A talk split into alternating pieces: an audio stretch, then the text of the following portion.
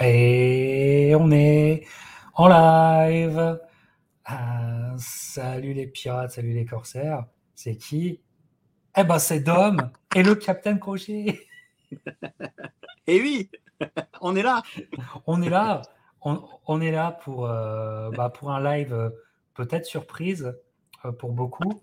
mais écoute, je pense que avec toi, Dom, on a reçu des, messages, même moi pendant des lives normalement box, j'ai reçu des messages euh, parce qu'on parlait de, du narratif dans le sport, etc. Faire ah ouais, mais si on, si on parlait des. Si tu parlais des, des, stars du catch de notre enfance et tout ça, on aimerait bien une vidéo comme ça de, la part du capitaine. bon, bah écoute, pourquoi pas, on va tenter. Donc voilà, c'est un one shot comme on dit sur notre euh, euh, comment dire notre euh, parcours de, est-ce qu'on peut dire d'amateur ou de euh, d'audience oui. oui. Comment on dirait ça? Bah, écoute, ça fait partie de, bah, de, notre génération, de la pop culture, fatalement, parce que les, les, prémices de la WWF, c'était vraiment ça, et c'était ancré. alors, ça existait bien avant, hein, mais euh, le professionnalisme et le show, le show en tant que tel, l'émission, le rendez-vous euh, euh, hebdomadaire ou quotidien aux États-Unis, bah, c'était, c'était, c'est, complètement dans la pop culture et, et on sait qu'il y a, y a, pas mal de ponts avec les artistes, etc. Donc c'est, vraiment entré dans la culture. Exactement. On salue Gab et on salue tout le monde qui est, qui est déjà là. Tu as, tellement raison parce que, en fait, bon, alors moi, ma chaîne, c'est sur mes passions différentes, hein, passions sportives Dernièrement, j'ai fait un portrait avec Culture Box sur Canelo, un grand champion de notre époque. Et puis, je me fais surtout plaisir avec euh, des vidéos culture pop, ou pop culture plutôt, mais pop culture, c'est toujours ta pop culture. Comment tu la fondes. Et, effectivement, euh, la dernière en date, c'est celle-là où on parlait du. Euh, je parlais de, la, biographie sur André the Giant, André le Géant français, biographie qui s'appelle La huitième merveille du monde. Euh, voilà, et donc ça a donné envie à nos auditeurs de, nous entendre là-dessus. Donc, on, comment dire, euh, on n'est pas des, spécialistes, mais finalement, euh, comment dire, on a, on, a la légitimité de ceux qui ont apprécié, de ceux, de ceux qui ont suivi, qui ont simplement qui ont kiffé, quoi. Voilà, et et ça a forgé, comment dire, pourquoi ça a été aussi fort, je crois que pour toi et pour moi, c'est la même chose, c'est que ça s'est tout de suite inscrit dans notre pop culture. Et plus que dans une culture sportive. Mhm. Et pour moi, pour moi, je, comment dire, je trouve que l'appellation qui, s'est fait au, fil du temps du sport entertainment, je suis assez d'accord avec ça. Et c'est plus de l'entertainment, mais c'est aussi du sport parce que c'est des véritables athlètes, évidemment. Mais euh, et ça a été un entertainment qui, euh, quand j'étais gamin et ado, qui nous a plu. Et en fait, c'était notre. Souvent, j'entends dire Ouais, mais en fait, c'était la télé-réalité avant l'heure. Et. Ouais, il y a un peu de ça. Hein, il y, a un peu de ça. un peu de ça. Mais en fait, je crois que surtout, c'était notre télé-novella ouais, avant l'heure. C'était notre télé-novella de, de petits mecs. Exactement, exactement. je pense que c'est ça. Qu'est-ce que tu en penses? Et il y avait, oui, et puis il y avait forcément, ben, suivant les combats et les antagonismes, des cliffhangers, et, tout le temps, en fait. Et donc, du coup, euh, c'était notre série, euh, c'était notre sérieux à nous, et puis, euh, fatalement, avec des, des personnages hauts en, en, couleur, on va dire ça comme ça. Et la couleur va avoir son importance. Et puis, chacun avait ses préférés, forcément, hein, tu étais team un tel ou l'autre. Et donc, forcément, et puis c'était bien foutu, quoi. Je trouvais que c'était, euh, à l'époque, euh, ouais, c'était vraiment, on regardait ça comme une série parce qu'on voulait savoir ce qui, ce qui allait se passer, quoi. Exactement. Et euh, comment dire Moi, j'ai toujours bien vécu le truc parce que petit, évidemment, je, je prenais argent comptant, même si après les questions se posaient, tu sais, genre non mais pourquoi ils prennent autant de temps là pour, et, tout ça? et, euh, ce qui faisait que en fait euh, sans le vouloir on avait on, acceptait en fait on éduquait notre approche de façon différente tu vois?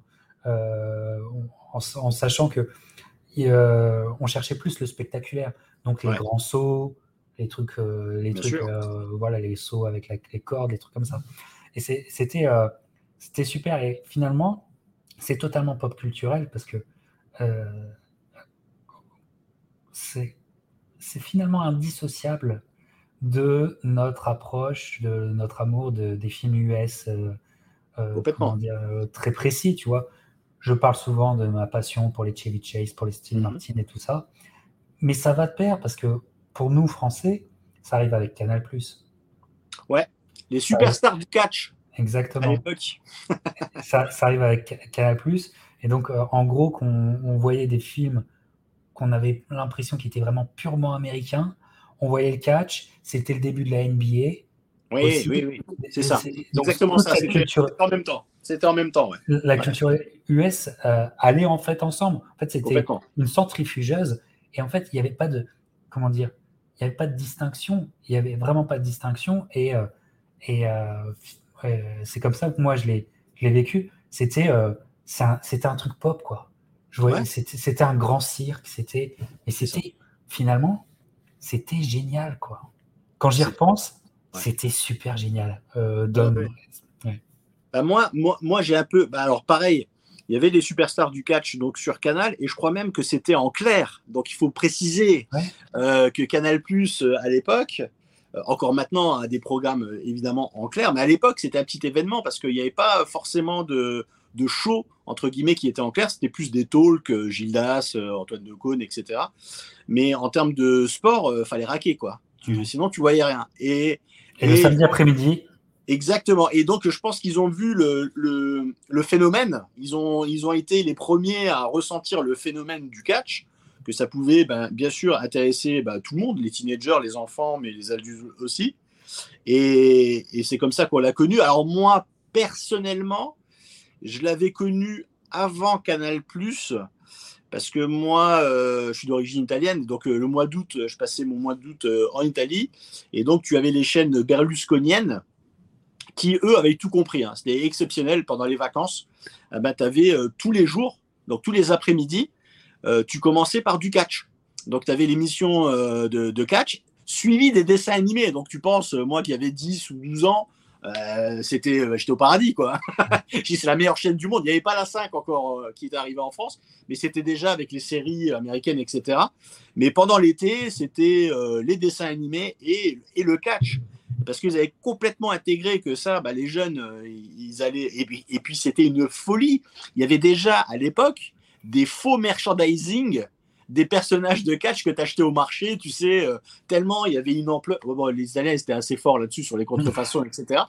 Mais, mais pour te dire l'ampleur, c'est que tu trouvais euh, ouais, des t-shirts de Hulk Hogan, euh, Ultimate Warrior, etc. Bah, tous, les, tous les personnages clés de, de, de l'époque. Et c'était la folie, mais ça faisait des pics d'audience, mais c'était phénoménal. Hein. Et donc, ouais, et, après, évidemment, en France, bah, quand il y avait les superstars du catch, bah, j'étais content parce que on pouvait enfin les regarder en France. Quoi. Ouais. ouais, moi je l'ai vécu euh, comme ça. Et donc, finalement, euh, mes histoires préférées sont celles que j'arrivais à capter parce que parfois je ratais des diffusions. Voilà. Donc il y a des storylines que j'ai pas capté, tout ça. On peut, comment dire, j'ai pas, j'ai pas par exemple pris dès le départ aussi les superstars. Oui. Donc j'ai un peu raté. Je, te coupe, mais je suis même pas sûr euh, qu'ils diffusaient dans l'ordre. Tu, Et en plus, je suis même pas, je suis même pas sûr. Là, il faudra me confirmer. Mais euh, vu qu'il y avait des, un gros storytelling et puis que les, les antagonismes se, se, créaient au fil et à, mesure des, des, semaines, je suis pas sûr que Canal Plus euh, diffusait dans l'ordre. Après, euh, peut-être. C'est vrai parce que les build-up, les build-up parfois étaient ah, euh, maintenant, euh, ils sont plus copains. Ok. c'est un, délire. Et euh, ça a été. donc, bien plus tard, en fait, par presque nostalgie, grâce à YouTube, on arrivait à recouper les manques, tu sais, les, trous dans, dans, ta petite culture catch tu le, tu le, tu le faisais comme ça, mais bien plus tard, donc des décennies plus tard. Ce qui m'a aussi vachement aidé pour ma petite passion catch, c'est moi, c'est les années 90 aussi, avec, on y reviendra plus tard, avec euh, CanalSat. Oui. avec le satellite. Et l'apport des, chaînes étrangères. Et je crois qu'il y avait la chaîne allemande RTL et, j'avais, il y avait d'autres chaînes qui diffusaient. Parce qu'à un moment. Exactement. Exactement. Et, qui diffusaient le soir, voire à minuit, tu vois. Mmh. J'étais jusqu'à minuit et tu avais le vendredi je sais plus sur quelle chaîne, tu avais la WWF, c'était encore WWF, avec, même à la fin, il y avait un nouveau logo, avant que ça devienne la WWE. Ça m'a. Et en fait, moi, ça a été l'apparition de. Pour moi, le monde du catch, c'était une fédération, enfin, c'était un monde. Mmh. Et l'apparition de la WCW, en fait, qui existait depuis aussi longtemps, mais je, euh, voilà. Donc, Waouh, quoi, c'est pas le même monde, mais il y a eu des ah mecs qui étaient là. Tout. Et comment dire, il n'y avait pas. En plus, c'était en langue étrangère. Ouais. Enfin, c'est pas, c'était en anglais, tu vois. Et donc, et, mais c'était absolument. Euh, tu avais l'impression d'être. Et en fait, je crois que c'est ça qui m'a fasciné aussi. C'est que euh, la nuit, grâce à CanalSat et ces, ces chaînes étrangères, j'avais l'impression d'être dans un monde parallèle.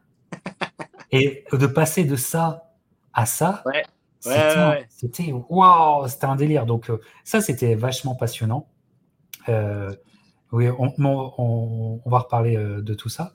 Et ah, le, 17, ouais, il faudrait que tu me redises les matchs. Ah ouais, ouais là il faut s'en souvenir. Là il faut s'en souvenir. mais, mais donc voilà, moi je, conseille. On, va reparler en fait de nos souvenirs d'enfance. Hein évidemment.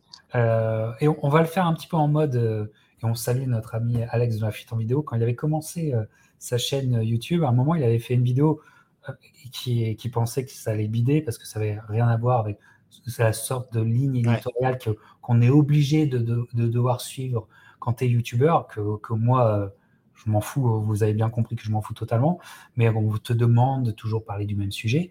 Et lui, il avait parlé, il avait fait une vidéo passionnante sur sa passion sur le Ultimate Warrior. Ah euh, voilà. Et bien sûr, tu, tu retombais en enfance en l'écoutant et tout ça. Et nous, on va essayer un petit peu de, faire comme ça. On va parler de nos, euh, euh, comment dire, de notre plaisir catch, quoi, tu vois. Et catch, d'ailleurs, on pourrait dire plutôt wrestling. Wrestling. Catch, c'est très français. Hein. Tu vas dire, tu vas, tu en Amérique, ah j'aime le catch. C'est vrai. C'est le wrestling. Moi, j'ai, moi, j'ai la chance aussi d'être sur des terres de catch. Ah oui, ah, le Canada, oui, c'est incroyable. Et surtout ah le Canada central. Winnipeg, Regina, Saskatoon, Calgary. Exactement. Euh, ça, c'est vraiment des terres de catch. J'ai beaucoup, euh, beaucoup pas appris, mais j'ai vu qu'il y avait une vraie culture, il y avait une vraie littérature. Euh, c'est magnifique. Il y a des magasins de, de, wrestling avec toutes les figurines. c'est génial ça. voilà, il y, a, souvent des soirées. J'ai eu l'occasion de faire une, soirée Raw Oh, avant Tony, c'était en février 2020 à Winnipeg. Euh, la star de la soirée, c'était Brock Lesnar. Et il y avait un, il y avait un euh, le, le, main event, c'était un combat de filles, un tag team. Euh, voilà, ça, et donc c'était dans l'ordre des, Winnipeg Jets, tu sais, mmh, mmh, mmh. tout. C'était blindé. C'était blindé. blindé ouais, et c'était une très très belle expérience. Très très belle expérience. J'ai adoré. j'ai adoré. Et, et tu vois beaucoup parce qu'en fait, c'est vraiment le, show est diffusé en même temps. Donc, tu as les coupures pub où il se passe rien. Euh, tu, vois, tu vois et tout. Tu as un son qui est assez euh, assourdissant. Le son du, ring, tu sais, qu'on entend ah bien à la télé, mais dans le stade qui est encore plus multiplié. Il y a une semaine, il y avait euh, ici à Regina, il y avait une soirée AEW, nouvelle ligue là qui s'est faite où ça ramenait un, peuple monstre.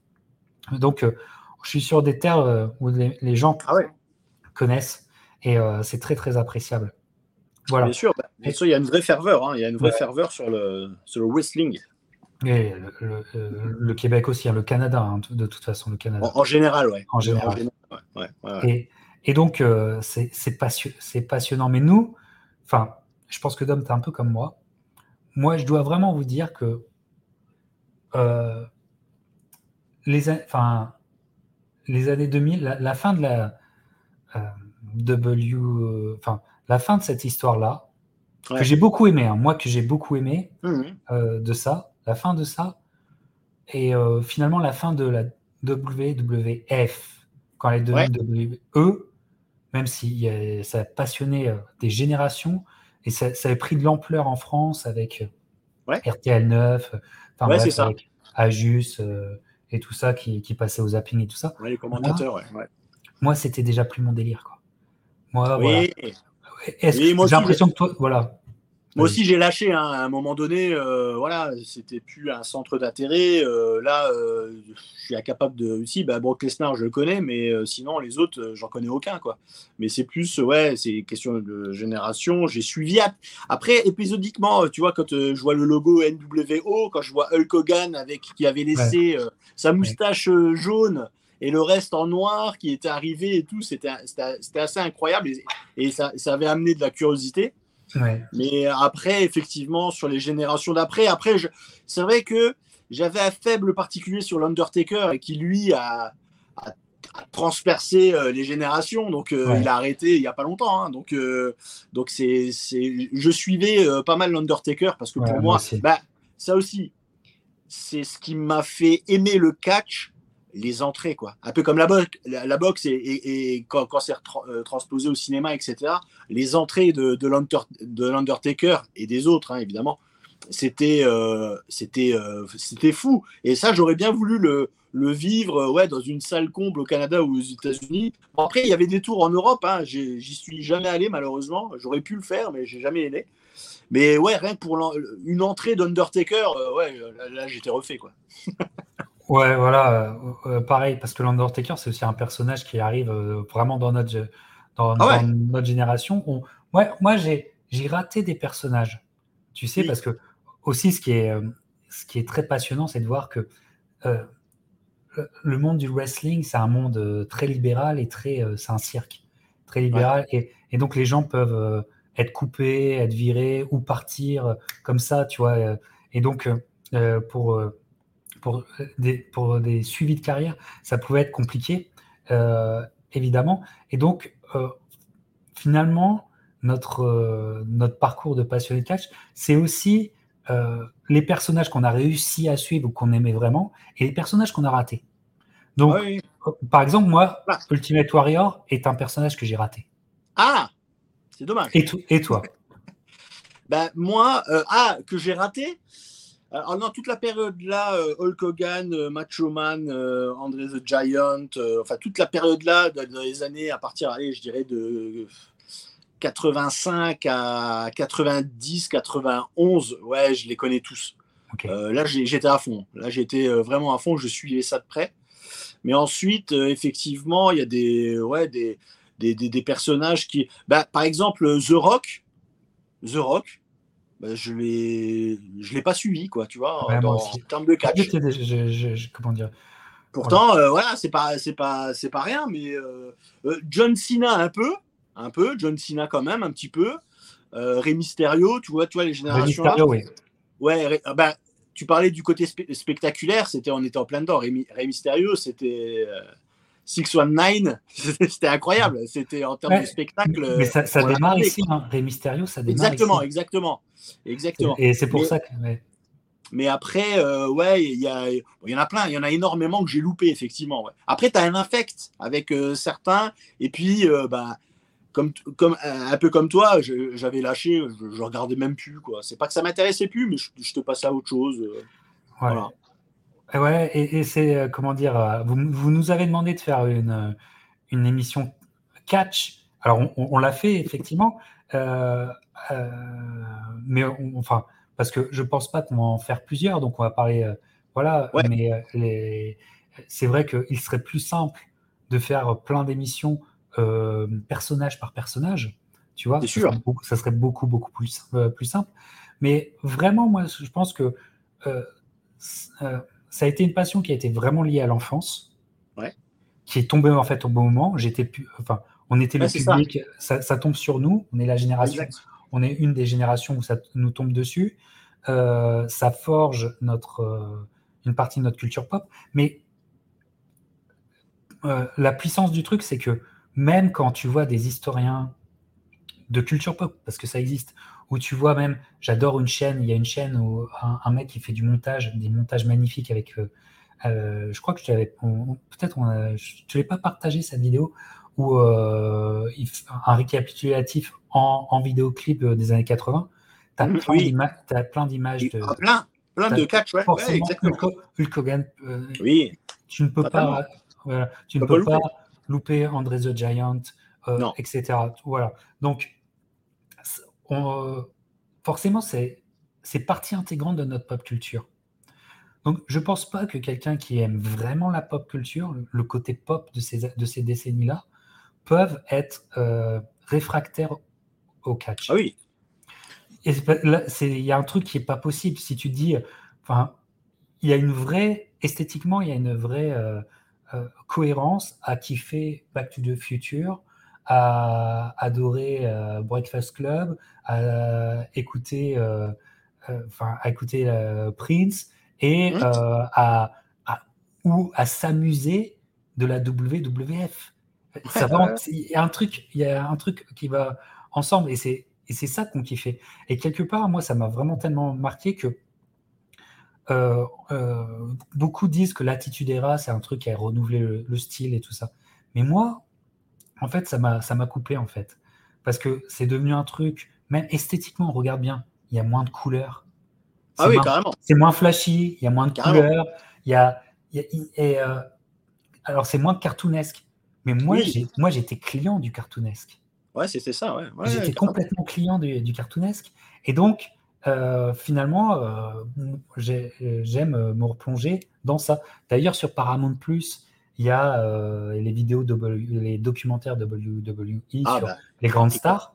Je vous le conseille parce qu'ils sont extrêmement bien faits. Mais c'est génial. Je me suis retapé le, le Bret Hart, c'est génial. Ah ben voilà. J'allais y venir parce que justement, je pense qu'il y a aussi un, un regain d'intérêt pour nous nostalgiques parce qu'il y a des putains de documentaires. Bon, tu, parlais du HBO de André the Giant, c'est c'est génial. Il y a tout, hein. il, y a, vraiment tout. Euh, mais effectivement, le reportage sur euh, Brett the Hitman Hart, c'est incroyable. C'est incroyable. Et puis, et puis, quand tu sais qu'il y a British Bulldog, c'était son beau-frère. Enfin, c'est des trucs qu'on savait pas ça à l'époque. Euh, enfin, on, savait plus ou moins, etc. Son frère. Mais parce qu'ils font, tu sais, 92, ils, vont à Wembley. Ouais, ouais, ah oui, oui, mais, c'est. Mais c'est, les images n'ont pas vieilli. Non. Il y a, il y a 80 000 personnes. Hein, ouais, ouais, ouais, c'est Et donc, pour, entre Bret Hart et British Bulldog, pour un, un, super. Euh, exact. Je vais dire un super spectacle. Il faudrait dire un super combat, mais. Ouais, mais c'est pareil. Hein, c'est pareil. parce que c'est des, des, techniciens et tout ça. Mmh. C'est je veux dire, c'était ça, c'était du très, très, très haut niveau. Et il y avait tout le narratif. Mais alors, est-ce que le narratif, on le comprenait à l'époque? Non, non, parce que moi, j'ai découvert euh, bah, sur Bret Hart, euh, c'est en regardant le reportage, en fait. Hein. Euh, alors, peut-être que je les avais enfuis au fond de moi quand on regardait. Peut-être ils en avaient parlé, mais, mais ça ne me parlait pas. Alors que je l'ai redécouvert avec le reportage que je trouve qu'ils sont mais, parce qu'ils ils ont tous une histoire assez incroyable de famille, euh, beaucoup de clans, etc. surtout Bret Hart. Hein. Bret Hart, euh, c'est vraiment. Et puis le, le, charisme. Regarde, voilà quoi. Bret Hart, quoi. Tu, tu vois, les lunettes, euh, voilà, le, les, les, costumes roses fluo, mais, mais à l'époque, c'était. ouais, ouais, ouais. Il y avait vraiment un côté iconique. Hein. Il y avait un côté iconique qui était vraiment. C'était rock, parce qu'il y avait, il y avait déjà les petites capsules. Bien sûr il y avait un gamin qui faisait Brett et il se retournait comme ça. Euh... Tu te souviens avec la, la guitare. Exact, exactement. C'était génial. Et les interviews. Il y avait une grande place sur les interviews d'avant-match où ça se fightait, où ça se clashait. Euh, ouais. euh, alors, ça, ça, ça, fonctionnait beaucoup avec André the Giant et Hulk Hogan pour les Western Mania, etc. C'était très euh, scénarisé, mais c'était. Voilà, voilà. Ben voilà, ben Macho Man, Princesse Elizabeth, ça c'était génial. Ça c'était génial. Ça, c'était, euh, bah, le, là, c'était l'âge d'or. Hein. Là, c'était. Euh, et ouais, mais regarde, quand ils sont au micro et qu'ils font des speeches.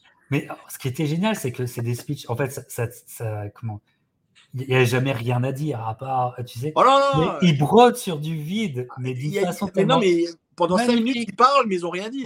et, et, et, et, puis la hargne, le, le, le, Macho Man, il était possédé, quoi. Il possédé.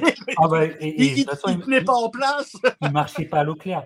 ah non, non, mais lui, il, il, y en a aucun, il, y en a aucun qui marchait. Et puis sa relation avec, euh, avec sa femme Elisabeth, euh, c'était, c'était chaud. Et puis euh, ils ont joué aussi, euh, c'était scénarisé, c'était, euh, bah, c'était le soap, hein, c'était le soap ouais, hein, à l'américaine. Hein. C'était, voilà, c'était la télé. C'était du soap, ouais. C'était la télé parce que. Oh yeah, ouais, c'est exactement ça. Oh, oh yeah. Mais, mais la, la, puissance de ces moments-là. Ouais, c'est génial. Qui sont, qui sont d'un délire absolu.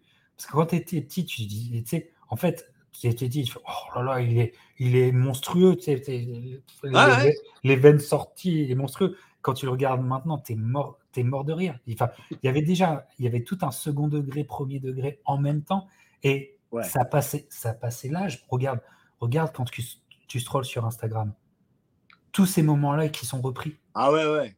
Tu bah sais, ça. Macho Man, euh, Macho Man, Hulk Hogan, euh, André. Ultimate Warrior au micro. Ultimate Warrior, beaucoup, ouais. Tu sais. Oki Talkman, Big Boss Man, euh, tous ces gars-là, Ted DiBiase, Jake the Snake Roberts, enfin, c'était. Euh, mais, et, et c'était toutes des stars. Hein. Il n'y avait pas, euh, tu vois, bon, évidemment, Hulk Hogan, euh, Macho Man, c'était voilà, pour le titre. Là, on, mais, mais tous les personnages étaient attachants. Et il y avait, il y avait un petit côté comique aussi. Euh, Razor Ramon, euh, je sais pas si tu te rappelles. Mais j'adorais, alors moi, cette découverte-là, j'adorais. Et, et, là, euh, comment dire, en fait, Razor Ramon, ouais. moi, moi, il me faisait délirer. Bah ouais. Et, et, euh, et, je comprenais pas tout le, comment dire, tout l'acting qu'il y avait derrière. Ah ouais, non, mais c'était fou. Mais quand tu le regardais en, quand il n'y avait pas la, la traduction française, oui. En fait, euh, avec l'accent, en fait, il, ouais. il, fait un mélange de Scarface et. et c'est ça, c'est exactement ça. Mais et, donc, fou. et donc, en fait, ma grande surprise, en fait, le, le, le grand choc, c'est que, en fait, il y avait plusieurs compagnies de, de wrestling, de catch, et de voir ces, ces mecs-là. Ouais, par exemple. Et en fait, ils changeaient de nom parce que ouais. Razor Ramon, son personnage avait disparu mais oui. le mec, c est, c est, je dis, mais c'est Razor Ramon. Mais, mais, mais Scott Hall, mais, mais, je comprends pas. Exactement, je comprends exactement. Pas. Et, et, ça, c'est un gros, gros délire. Bah après, après, il y a, y a, un nom qu'on n'a pas encore euh, dit euh, depuis le début, c'est euh, McMahon, Vince McMahon, qui ah. est quand même, voilà, qui est, qui est, qui est pas clair, surtout à tous les niveaux, hein, au niveau de l'organisation. Après, il a fait ce que c'est devenu quand même la WWF. Mais après, justement, c'est né des, des différents euh, avec lui que d'autres ligues se sont créées, forcément, parce que lui, il avait le monopole. Hein. Il décidait de tout. Hein. Ouais, ouais, non, puis en plus, ils ont, il a survécu. La, il, ouais. il a survécu, normalement, c'est quelque chose qui aurait dû s'effondrer, parce que voilà, exactement. Il y a eu le, comment dire, se, se, faire. En fait, ils avaient eu un problème, et c'est pour ça qu'ils n'utilisent plus jamais WWF. F, ouais, et que même quand ils parlent du passé, ils disent WWE parce que en fait, euh, se faire croire que c'était une fédération, voilà, et, et ça, ça, posait un, des gros problèmes euh, puisque euh, après ils ont dû se soumettre à des trucs antidopage et tout ça. Ah oui, bien sûr. Alors que ils, ils poussaient les mecs à se charger, ah oui, oui, oui. voilà, et, et donc c'est pour ça qu'il y a eu le changement entertainment, mais qu'il y a un changement qui est, qui est vrai en fait, qui est, ah qui est vrai, c'est de l'entertainment parce que c'est, en fait, c'est des histoires. Ouais. C'est pour ça, c'est pour ça. ça. aussi que les, les, writers sont si importants parce que c'est les arcs narratifs, tout ça. Et il y a des superbes histoires. Le Yuko, oui, là, il y a des superbes histoires. Alors. Yokozuna, ouais, je me rappelle.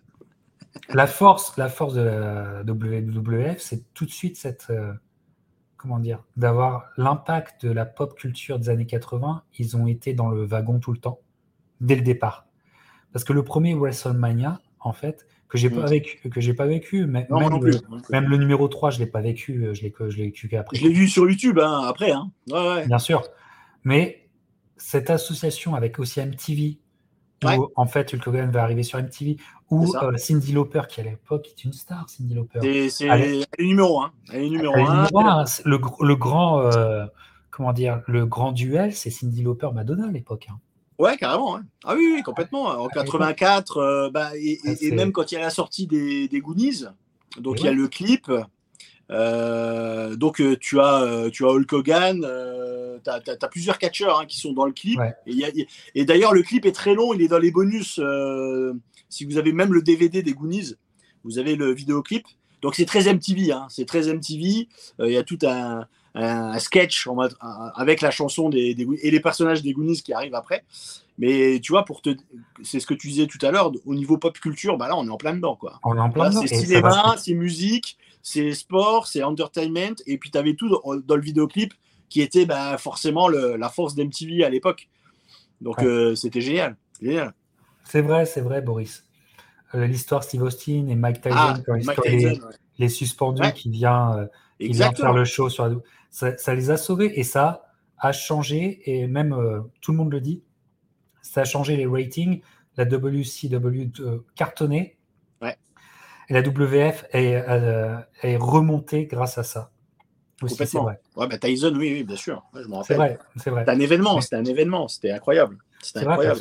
mais parce que, parce que l'arrivée de ces trois-là dans cette ligue, ça a été dans cette ligue, dans cette, euh, hmm dans cette société de promotion. Et ça, ça a changé la donne. Et c'est vrai que ça, ça a mis un, coup à la WWF qui avait moins d'histoire euh, et tout. Et, et, mais, mais quand même, moi, je trouve que c'est quand même des super années. Bret Hart, moi, c'était mon préféré. Génial. Shawn Michaels. Shawn Michaels, Bret Hart, c'est quand même. C'était génial. Ah non, mais c'était génial. Non, mais l'époque là, tu que des stars c'était vraiment un âge d'or là. Hein. C'était vraiment, euh, tu avais des, athlètes euh, assez incroyables, assez incroyables. Et alors pour finir sur WrestleMania, en fait, Cindy Lauper va contribuer à ce que le WrestleMania 1, soit, soit une comment dire une curiosité pour des gens qui s'intéressaient pas au catch. Voilà, il y a Mr. T aussi qui est dans WrestleMania. Mr. T, bien sûr, Mr. T, ouais, ouais, bien sûr, bien sûr. Et ça va contribuer, et ça sera à WrestleMania 3 qui va avoir ce moment iconique du slam de Hulk Hogan sur the, the, Giant. Euh, vraiment, moi je pense qu'il y a un. Et voilà. Ah. Là, c'est incroyable. il y avait un combat en. Attends, c'est dans le 3. Non, il y, avait le de Wallstermania et puis il y avait euh, c'était un combat en cage. Euh, pas celui-là, il y en avait un autre, Hulk Hogan contre André, et c'était en cage aussi. Ah c'était incroyable. À l'époque, ouais, une cage, c'était une nouveauté. Hein. c'était incroyable. Et, le, et effectivement, le Western Mania 3, c'est iconique parce que euh, tu as, Hulk Hogan qui soulève euh, André, euh, André le Géant. André le Géant qui est pas au mieux de sa forme, on, l'a vu dans le, dans le reportage HBO, il explique bien ça. Et pourtant, il fait le job. C'est là où il est admirable. On, va faire encore une, évidemment une énième parenthèse André le Géant, mais c'est quand même quelqu'un d'assez exceptionnel d'assez exceptionnel à tous les niveaux, hein, humains, etc. Ah, moi, je continue à lire ça. Parce ah, que bah, c'est génial. Voilà, encore une fois, on recommande la biographie. quoi. Et même là, il était cassé de partout et euh, il a tenu bon, il a serré les, il a serré les dents, il a, il a fait le job et, euh, parce qu'il pesait, alors, je sais plus combien de kilos. C'est lui qui l'aide et qui, que, lui dit allez, c'est le, moment, c'est le moment du slam. C'est ça. Qui fait slow, et, et donc ils y à deux. Et là, euh, le ring tremble. Hein. Euh, là, c'est pas du trucage. Hein. Ça tremble bien, il le soulève. Donc, il fallait le faire. Et, et, toute la scénographie d'après, parce qu'après, il y a la vengeance. Il, part sur un espèce de chariot en, arrière.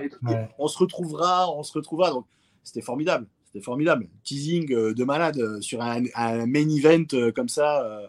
Mais les Western Mania, c'est fou. Hein. C'était c'était l'événement qu'on attendait euh, le plus parce que bah, tu avais euh, bah, le, fameux euh, combat où ils sont tous sur le ring et il doit en rester qu'un. Enfin, après, ils ont fait. plus tard, ils ont fait avec une valise qu'il fallait aller chercher à la fin. Enfin, ils ont fait des, ils étaient très inventifs hein, là-dessus. Hein. Mais on ne pouvait pas les, on ne pouvait pas les suivre. Est-ce, est qu'il y a eu des WrestleMania qui étaient diffusés en direct sur Canal? Je, bah, je ne pense pas parce que je ne pense pas parce qu'à l'époque, alors en tout cas à l'époque des superstars du catch, c'est sûr que non parce que c'était et en plus des résumés, donc tu n'avais pas tout, euh, comme tu disais, l'arc narratif, tu n'avais pas tout. Donc, des fois, tu, comme tu disais, tu dis, mais attends, ils sont, ils sont déjà affrontés plusieurs fois, euh, comment ça se passe? Mais les WrestleMania, alors je ne sais pas si c'était une franchise, enfin une franchise, une licence à part, mais alors d'une, c'était pas diffusé, ou alors tu avais un, best-of, quoi. Hein, mais, et encore, pas le combat en entier. Moi, je pense qu'on n'a pas eu des WrestleMania parce que c'est des pay-per-view. On n'a pas, pendant très longtemps, on n'a pas eu le pay-per-view, la diffusion complète. Ensuite, pendant très longtemps. ensuite, oui. Ensuite, oui, il y a eu du euh, RTL 9, il y a du NT1, enfin des, chaînes un peu. Et là, là, là, ils ont. Et là, ils ont, ils ont cartonné. Ça. Et AB1, tout ça, des, des, chaînes comme ça, qui ont fait euh, euh, beaucoup d'audience grâce à ça, parce qu'il est diffusé le lendemain ou un truc comme ça, ou la semaine d'après, mais c'était déjà énorme de, et, dans son Ils ont réussi à faire. Hein. Et à, la fin de l'histoire, ils ont réussi à faire des, des lives. Ouais, live, ouais. Des, lives, donc il y a Ajus qui est très connu et tout ça, et tout, mais dans les années 80, on n'avait pas euh, vraiment. Moi, il y en avait un qui m'avait vachement marqué. Pourquoi? Parce que selon moi, c'est la fin de cet âge coloré, cartoonesque de, de, la WWF. C'est le WrestleMania. Je crois que c'est le 9, je suis pas sûr, mais euh, je, dois peut-être me tromper. Euh, mais ce qui est au Caesar Palace. On est mhm. en 93. Et en fait, c'est le dernier WrestleMania de cette époque-là avec Hulk Hogan. Oui. Il y a Yokozuna, il y a Bret Hart. Donc, Le, le, le Caesar Palace est décoré. Donc, c'est très flashy, mais c'est j'adore, moi. J'adore ce là Et c'est la fin, en fait, c'est la, fin de l'époque ultra colorée, ultra, ultra flashy. Et après, euh, Hulk Hogan ira vers la WC, euh, W, euh, tout ça. Et donc, quelque part, un peu, le monde, enfin, le, monde de, de, nos héros va un peu changer. Mais ce, ce WrestleMania, comment je l'ai vécu?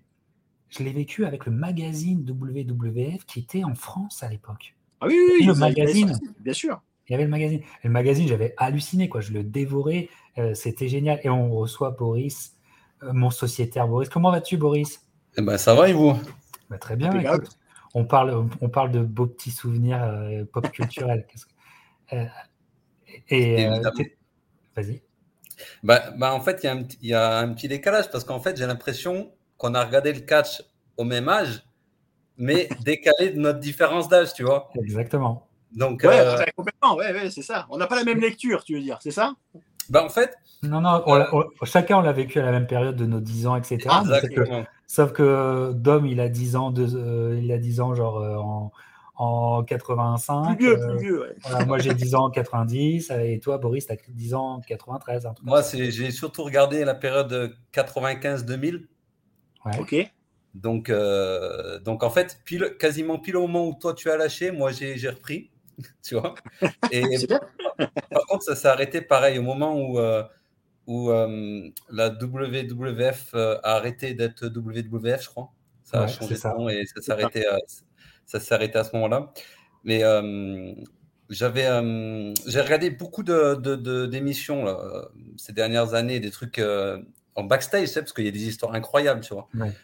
Par exemple, des catcheurs, qui bossent dans une fédération, qui savent que le lendemain vont partir dans une autre, donc il faut qu'ils perdent le titre le soir même, tu vois. Ah, c'est le, c'est le Montréal School ah Job. Ah, exactement. C'est le Montréal School Job. Il y a des histoires de fous. Et euh, par contre, tu vois, moi, je vais pas me faire de, je vais pas me faire d'amis. Alors, c'est peut-être que, c'est peut-être que je suis devenu plus vieux, mais je trouve que euh, les commentaires de maintenant, là, de Agus et tout, moi, ça m'a recoupé des. Euh, moi, ce que j'aimais, en fait, tu vois, toi, le côté cartoonesque et tout, moi, je trouvais ça mmh. déjà ringard. L'époque d'avant 95, pour moi, c'était ringard. Les Indiens qui se battent contre les cowboys, qui, qui se battent contre le plombier. C'est un peu ça. C'est un peu ça. Ouais, bah ouais, mais c'était ça. Et c'est d'ailleurs pour ça, je crois que l'autre fédération, WCW, a commencé à cartonner parce que c'était plus branché. Tu avais une Kogan, euh, voilà, tu avais un gang, euh, c'était un peu plus sérieux. Et c'est à, ça, à ça qui a fait qu'à un moment donné, euh, cette fédération a beaucoup pris le dessus sur l'autre. Et d'ailleurs, d'ailleurs, ils ont la WF a commencé à reprendre le dessus quand ils ont laissé tomber tout ce côté super-héros avec des personnages un peu caricaturaux, même beaucoup. oui, oui, oui. Mais voilà, moi, c'était ça qui me. Moi, j'étais à fond dedans pendant 5 ans, tu vois, le côté Steve Austin contre Vince McMahon, euh, euh, The Rock. Moi, j'ai suivi The Rock dès le ah, bah départ. Ah, The Rock, j'ai suivi euh, à fond. Triple H aussi, Triple H.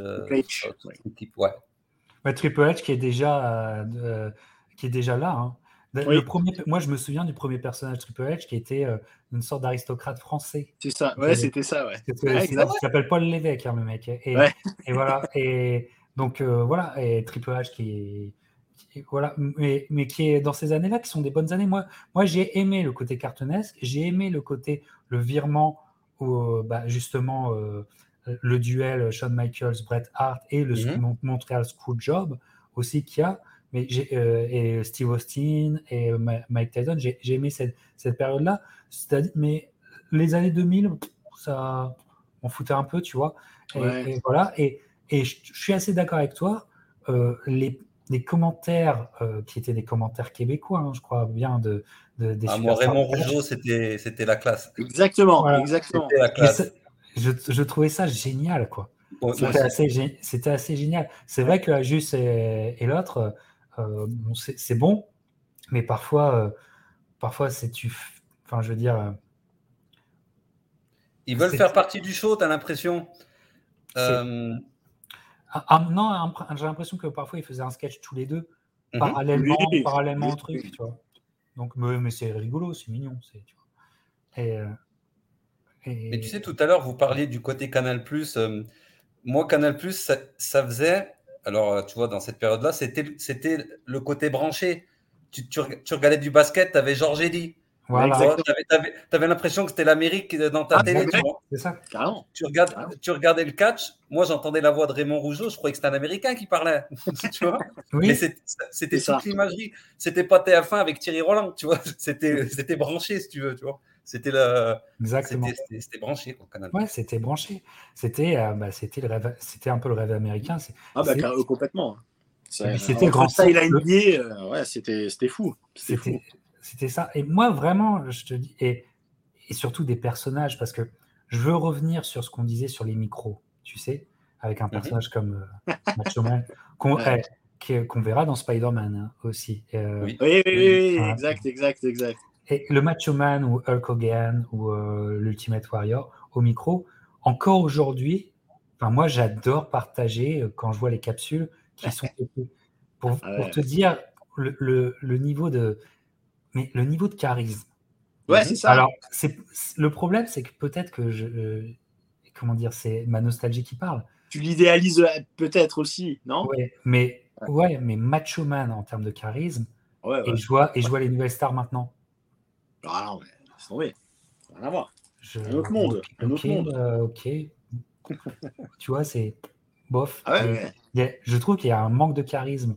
Et aussi, moi, vraiment, je, trouve que. Euh, ah, salut Gilles, comment il va? Comment il va, mon Gilles? Et, Gab, oui, tout à fait. Euh, Raymond Rougeau et Guy Auré. Voilà. Et donc, c'était bien les commentateurs québécois. Et ah c'était le, comment dire, le, les commentaires québécois qui étaient, qui étaient euh, aussi diffusés sur Canal+. Ah, moi, j'ai connu que ça. Hein. Moi, j'ai connu que ça. Hein. moi, moi, j'ai découvert le, Québec et le Canada grâce aux superstars du catch. Hein. Bah, Parce que leur retransmission, ils disaient toujours où ils étaient au début de la retransmission. Ouais, bien sûr. Et puis là, arrives, tu vois des trucs Saskatchewan. tu vois Saskatchewan. tu vois Calgary, Alberta. Tu vois, où c'est ça Winnipeg. Winnipeg, Manitoba. Tu vois. il faut, faut, savoir euh, les situer, c'est sûr. Mais euh, vraiment. Avais Raymond Rougeau, tu avais le côté, il te commentait ça comme un vrai sport en fait. Tu n'avais pas l'impression d'être pris pour un con. Tandis que maintenant, euh, si tu veux, euh, comment tu veux croire au truc quand tu as, un mec qui se prend 14 coups de chaise et ils sont morts de rire tu vois? C'est vrai.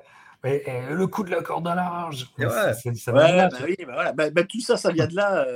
oui. Et puis les termes, exactement, le coup de la corde à linge, les atémies, enfin tout, tout, le jargon du catch on les a connus, on les a appris avec euh, Raymond Rougeau. Enfin, euh, pour ma ah part, hein, moi c'était ça, hein, c'était sûr. Chassé, au visage, je sais pas ce que ça veut dire. le, petit paquet, le petit Exactement. Ah bah, parce qu'il y a beaucoup de, comment dire bah oui, de, vocabulaire euh, québécois vocabulaire, qui, était vocabulaire. qui était comme ça et c'était mais c'était génial. Enfin c'était une super approche. Et il y a une dimension qu'on qu'on dit pas assez c'est que nous, euh, on dit ouais, les années canal, les années canal. mais en fait, ça nous faisait voyager. On, était, on se faisait chier, on se faisait chier le samedi, on était chez grand-papa ou chez grand-maman, euh, on se faisait chier. Il y avait ça et on voyageait, mais de fou. Quoi. Alors, on voyageait et on voyait des stades pleins. C'était un truc de ouf. C'était, euh, bah, ça faisait rêver, quoi. Donc, mhm. comme je disais tout à l'heure, entre euh, le spectacle proposé, mais aussi la mise en scène, mhm. les entrées des, des catcheurs, c'était, c'était déjà ah, t'étais à fond, quoi. Enfin, c'était, euh, c'était iconique hein, pour la plupart. Donc, c'est des vrais marqueurs, ça, dans le temps. Euh, je pense que c'est pour ça que ça a marché. Hein. C'est, euh, tu voyais un spectacle, tu voyais une mise en scène, des personnages attachants. Avais, chacun avait sa team et son préféré, forcément. Donc, tu voulais savoir ce qui allait se passer. Donc, c'était le top, finalement. Et, comme, tu dis, ça te faisait voyager, tu voyais un stade de fou, tu voyais des moyens, des feux d'artifice de tous les côtés, les commentateurs sérieux qui te sortent des termes techniques et tout, tu avais l'impression de, regarder un truc, euh, vraiment, vraiment, euh, il se passe quelque chose là. C'est on voulait tous avoir la main géante là qu'ils avaient dans le public là, tu sais là. comme ça. tu sais? Ouais, ouais, ouais, c'est vrai. J'ai dit, ils avaient un truc comme ça, c'est Des pancartes de toutes les couleurs aussi, c'était fou ces stades, c'était c'était fou. Ouais. Ouais, moi les couleurs, moi ça me plaisait beaucoup, ça, ça me plaisait beaucoup. Alors là, je vais vous demander les amis de réfléchir un peu, je vais euh, je vais prendre la parole pour euh, pour faire le premier exemple, mais je vais réfléchir un peu parce que le catch, c'est aussi c'est des histoires mm-hmm. très rocambolesques avec des cliffhangers, avec des rebondissements, avec donc euh, euh, les arcs narratifs, tu sais, les storylines. Euh, mhm. Quelles ont été les storylines que vous avez aimées? Bon, je pense que Boris nous parlera de la storyline entre Austin et, et, Tyson. voilà, mais je vais commencer parce que un truc qui m'a vraiment plu, notre approche, c'est que en tant que Français, la première fois que j'ai de la version originale, c'est avec Canal, c'était le vendredi soir pour les, les, comment dire, les films américains. à 22h30, il y avait la version originale. J'adorais ça. Regardez, c'est la première fois, et sous-titré, j'adorais ça. Et avec Canal Satellite et les chaînes euh, allemandes notamment, euh, et italiennes et allemandes, on avait aussi le catch en, c'était le catch en version aussi originale. Oui. Euh, voilà. Et donc, moi, ça, ça, me fascinait. J'étais complètement fasciné. Et en fait, il y a une, une comment dire, une storyline que j'ai absolument adorée, qui arrive un peu tard dans ma passion, mais cette storyline arrive avec ça.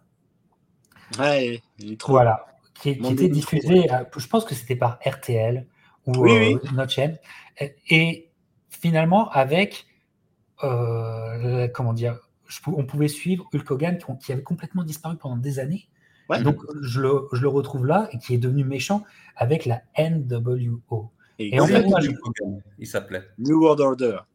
voilà. Et, et ça a été une, une storyline qui était absolument géniale parce que tu mhm. vois qu'en fait, le, catch, c'est un grand cirque et euh, ils amenaient des nouveaux concepts. C'est-à-dire qu'avec la WWF, en fait, en gros, la, la, fédération, si on peut dire, était plus forte que tout. On était dans un monde. Alors que là, euh, le choix qui est pris, c'est que il y a un groupuscule, un mhm. gang, qui veut faire les méchants, qui veut prendre, qui veut s'accaparer le monde du CW. Et ça, c'était assez génial. Et donc, ils arrivent, c'est les grands méchants, et, etc. Voilà, c'est les grands méchants. en fait, c'est un gang.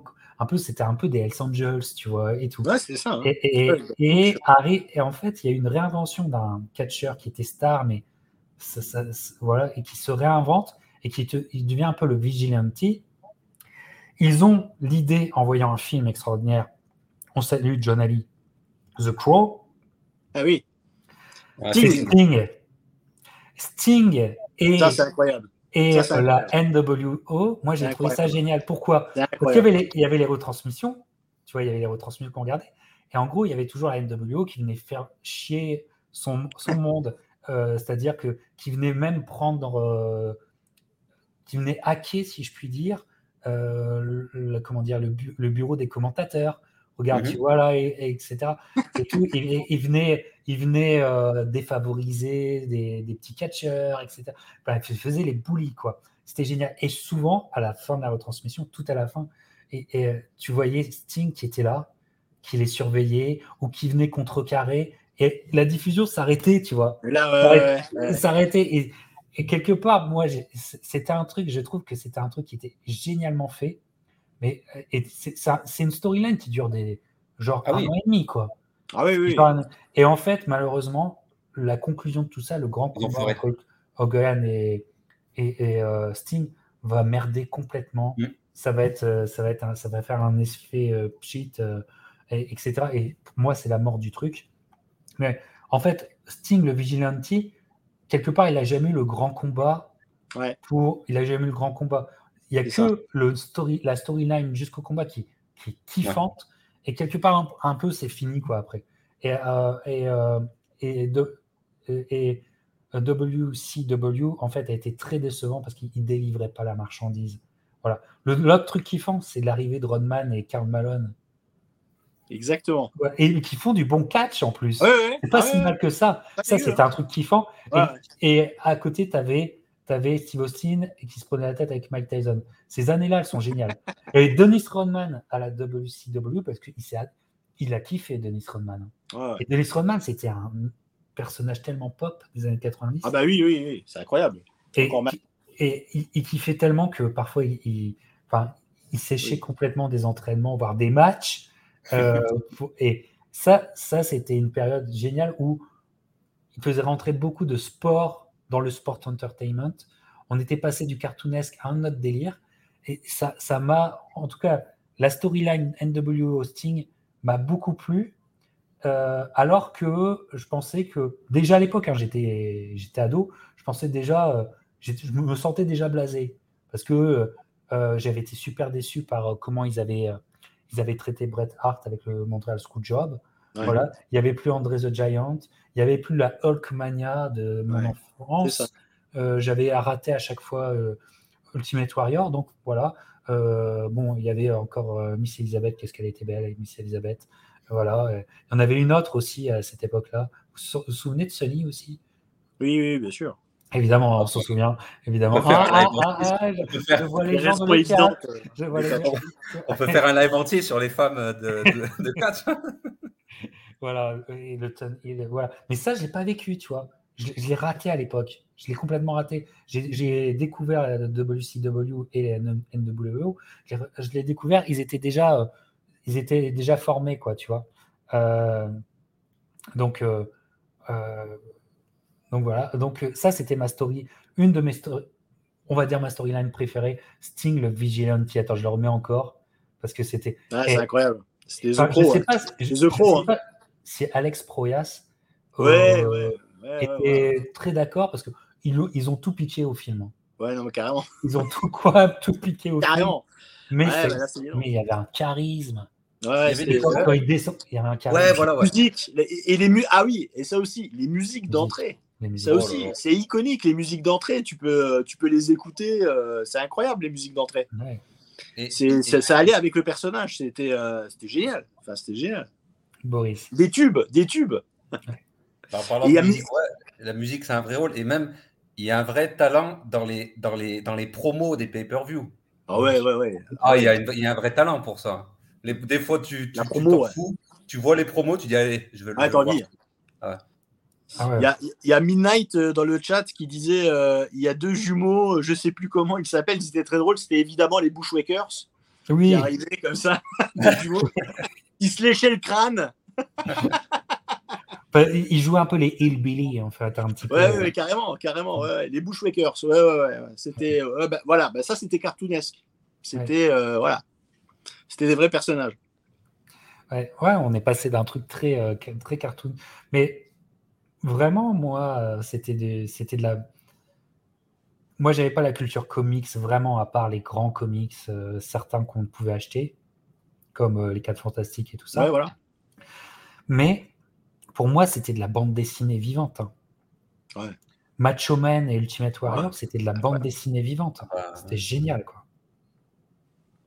Il y a un moment, alors moi, comme je te disais, j'aimais bien Undertaker. Il y avait Paul Bearer qui était son. Oui, qui parlait comme ça. Oh. la tête, la tête, avec la tête. et tout. la, mise en scène et puis la musique de l'Undertaker, c'est fait l'entrée de l'Undertaker et les différentes entrées, euh, il, a, il a fait en volant, enfin, il a, il a tout fait, je crois. Avec la moto, c'était génial. Avec la moto. Mais là, c'est un autre personnage. Là, il avait changé son personnage. Oui, oui, oui, il moi, avait changé. Ouais, moi, j'adhérais pas. Ouais, ouais. Ah oui, moi, ça, il a changé, ouais. C'était. Ouais. Mais, mais, ça fait toujours Undertaker. Hein. Oui, oui, oui, tout à fait. Mais c'était le American. Euh... Voilà, euh, American Badass. Voilà. Ouais, exactement, exactement. Ouais. Ah, Avec la, la, chanson de Kid Rock. Euh, ouais, ouais à American Badass, c'est une de ses chansons. Et aussi, il y a un WrestleMania qui est génial parce qu'il y a Limp Bizkit oui. qui vient, je crois que c'est 2003 ou 2004, ah euh, qui vient euh, jouer. D'ailleurs, c'est Ed, euh, guitariste de cordes, qui fait la, la deuxième guitare de, de. Euh, et ça, je mettrai en, à la fin de l'émission, je mettrai la, notre vidéo sur Limp Bizkit. Ah vraiment, c'est absolument, c'est absolument génial. Oui, oui, oui, Macula, oui, tu as raison. avec, les, avec Vince Russo et David Arquette. David Arquette. Oui, ça aussi. Oh, tu vois ce que j'aime chez David Arquette? Il est con, hein, David Arquette, il est con comme ses pieds, euh, tu l'entends pas. Mais c'est un vrai fan de catch et il ah est au bout de son délire. Et il y a eu un documentaire, You Can Kill, You Cannot Kill David Arquette, qui est sorti il y a deux ans. Ah, j'ai pas vu ça. ouais, allez voir parce que il, veut reprendre sa carrière de catch parce que il a été une sorte de figure à la fin de la WCW où il, il hmm. gagne même le titre et tout mais il, s'est réentraîné et il est allé dans des petites euh, ligues et tout ça. Il a même fait un death match qui aurait pu être très mal, mal tourné. Et il est allé au bout de son idée de, d'être respecté. Et ce, documentaire-là est. Bah voilà, Gab, tu l'as, vu. Ce documentaire-là est fou. C'est un de ces rares documents. Il est fou. You cannot kill David Arquette. Je crois que c'est. Gab, c'est bien ça un titre. Tu peux me, tu peux me le dire dans le. Gab, il, a l'air, euh, il a l'air, il a l'air, euh, il a l'air sérieux dans, sur le sujet. Il est, au, point. Il est au point. Euh, non, non, non, non, les entrées étaient, étaient folles. mais ça apporte tellement de pop culture. Pourquoi? Parce que un moment, quand on était dans les années de, fin 90, début 2000, quand on est tous dans le new metal, vous vous souvenez qu'il y avait des compilations CD, mhm, mhm. rock, ah WWE. Bien sûr, ah, bien sûr, bien sûr, bien sûr. Et tu avais, avais euh, genre les groupes euh, comme euh, Kid Rock. Comme, ouais, euh, c'est ça. C'est typiquement ça. Motorhead. Ouais. C'est ça. Ouais. Motorhead qui est pour Triple H. Mm. voilà. C'est génial. Moi, j'ai, c'est très très impressionnant et j'ai vraiment kiffé de faire une soirée WWE il y a quelques années. C'était impressionnant à, à, voir, même si je, comment dire, aucun de aucun superstar me, me, faisait bondir de mon siège, tu vois. Par contre, techniquement, qu'est-ce que c'est des athlètes? Moi, j'ai vu, alors je ne sais plus leur nom, mais c'était en début de soirée, ils nous ont sorti un, un, match très technique. Ça sautait, ça. Qu'est-ce que c'est magnifique Qu'est-ce que c'est magnifique Et tu, Ouais, et tu vois, les conditions sont bonnes, tu vois, l'infrastructure est bonne. Tu dis qu'ils faisaient la même chose avec des infrastructures pourries. Hein. Vous vous souvenez des, quand même des barrières en métal euh, de, de, la fête du, village. ouais. ouais, vraiment, euh, de la fête du village. Et de toute façon, il y en a un qui est mort, hein, le, frère de Bret Hart, Owen ouais, c'est ça. La, storyline euh, Bret Hart, Owen Hart, c'était pas mal aussi. Ah oui, ah oui, oui. Frère contre frère. c'est incroyable. C'était pas mal. Alors, on va commencer avec toi, Boris. Tu as, une storyline que tu oublieras jamais. Euh, bah, en fait, alors j'ai juste, euh, juste avant, je reviens sur ce que tu disais tout à l'heure sur, euh, tu sais, le NWO et tout. Alors Gab, il va peut-être, il va peut-être, il va me, il va me confirmer ou pas. Il y avait un délire où la WCW et la WWF avaient leur show le même soir. Oui, oui, non, ça a été ça pendant deux ans. En concurrence, ouais, bien sûr. C'est-à-dire que Nitro était en même temps que Raw, je crois. Et en fait, voilà, en fait, euh, c'est les années du câble. Euh, mm-hmm. Le grand, euh, il y avait Ted Turner qui possédait CNN, qui possédait TNT aussi, et qui, qui s'est lancé, dit OK WCW, pour mettre un show, et on va, on, y va à fond. On va leur rentrer dedans. Et d'ailleurs, ça, ça, il y a un truc que je trouve trop marrant, c'est que tu vois WCW alors ça, ça a vérifié, leur show était en direct, contrairement à WWF qui était enregistré ah, en avance et diffusé. Et tu avais le NWO, tellement la fédération était agressive sur WWF, leurs personnages, ils annonçaient les résultats de la soirée WWF en direct pour bien montrer que eux, euh, eux c'était sérieux, tu vois. Ils disaient regardez pas là-bas, lui va gagner, lui parce qu'ils le savaient déjà, tu vois. ouais. je trouvais ça marrant. Mais moi, la storyline, en fait, c'est même pas Tyson ou, ou Austin, c'était sur la fin que je regardais quand une fois que tu vois la WCW, après l'histoire de Sting et tout, a commencé à chuter, que WWF a repris le, monopole, euh, WWF a tout racheté. Vince McMahon, il, a, il a tout racheté. Et ils ont mis ça dans une storyline où, style, la WCW va envahir la WWF. Tu vois, les catcheurs WCW venaient envahir WWF. C'est pas l'inverse. C'est pas l'inverse où ils ont voulu envahir. Les catcheurs WCW venaient envahir de la WWF. Et moi, ça me, faisait, ça me faisait rêver parce que je me disais, attends, tu vas avoir Sting, euh, Hulk Hogan, euh, je sais plus qui contre Austin, Triple H, The Rock. je me dis, ça va être incroyable. Mais le problème, c'est qu'ils avaient racheté WCW, mais ils pouvaient pas racheter certains contrats de gros stars, Goldberg, euh, tout ça, tu vois. Ouais, Goldberg. Donc c'était un flop monumental, comme il dit Gab, parce que du coup ils te disent la WCW elle vient envahir, mais t'as clé, as clé les catcheurs tu t'en fous qui viennent, tu vois. c'est ça. C'était des, des, des, moyens, des moyens courriers qui venaient, donc ça, ça a floppé. parce que les, pourquoi ils allaient à WCW, euh, c'est qu'il y avait des contrats superbes et euh, ils avaient euh, des avantages qu'il n'y avait pas, par exemple, des avantages sur, ils avaient le, le pouvoir, comment dire, artistique sur leur personnage.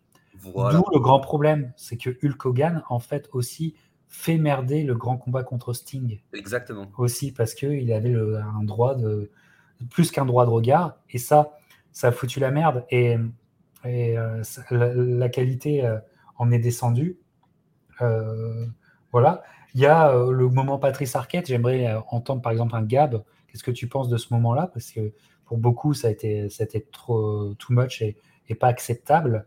Euh, voilà. Mais euh, ça, c'est une storyline qui t'a marqué. Et toi, Dom, une storyline qui t'a marqué?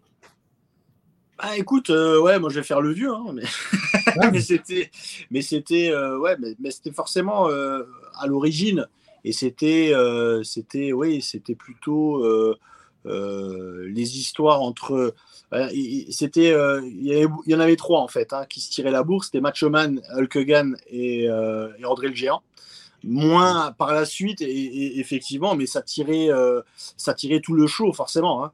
Et, et, en guest, euh, je sais plus si on l'appelait euh, Queen Elizabeth ou un truc comme ça.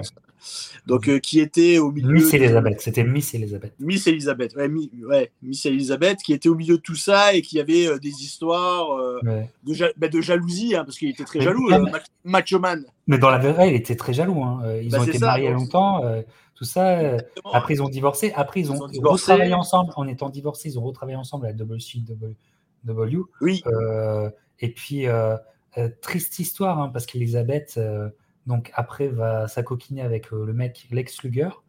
Et en fait, ils vont tomber dans les dans l'addiction aux pills. Et elle va en mourir, la pauvre. Hein. Ouais, elle est morte. Mais toutes les gonzesses, elles ont fini mal. Hein. La, Sony, elle a fini très, très, très mal. Plein de catcheurs ont fini extrêmement mal, euh, évidemment.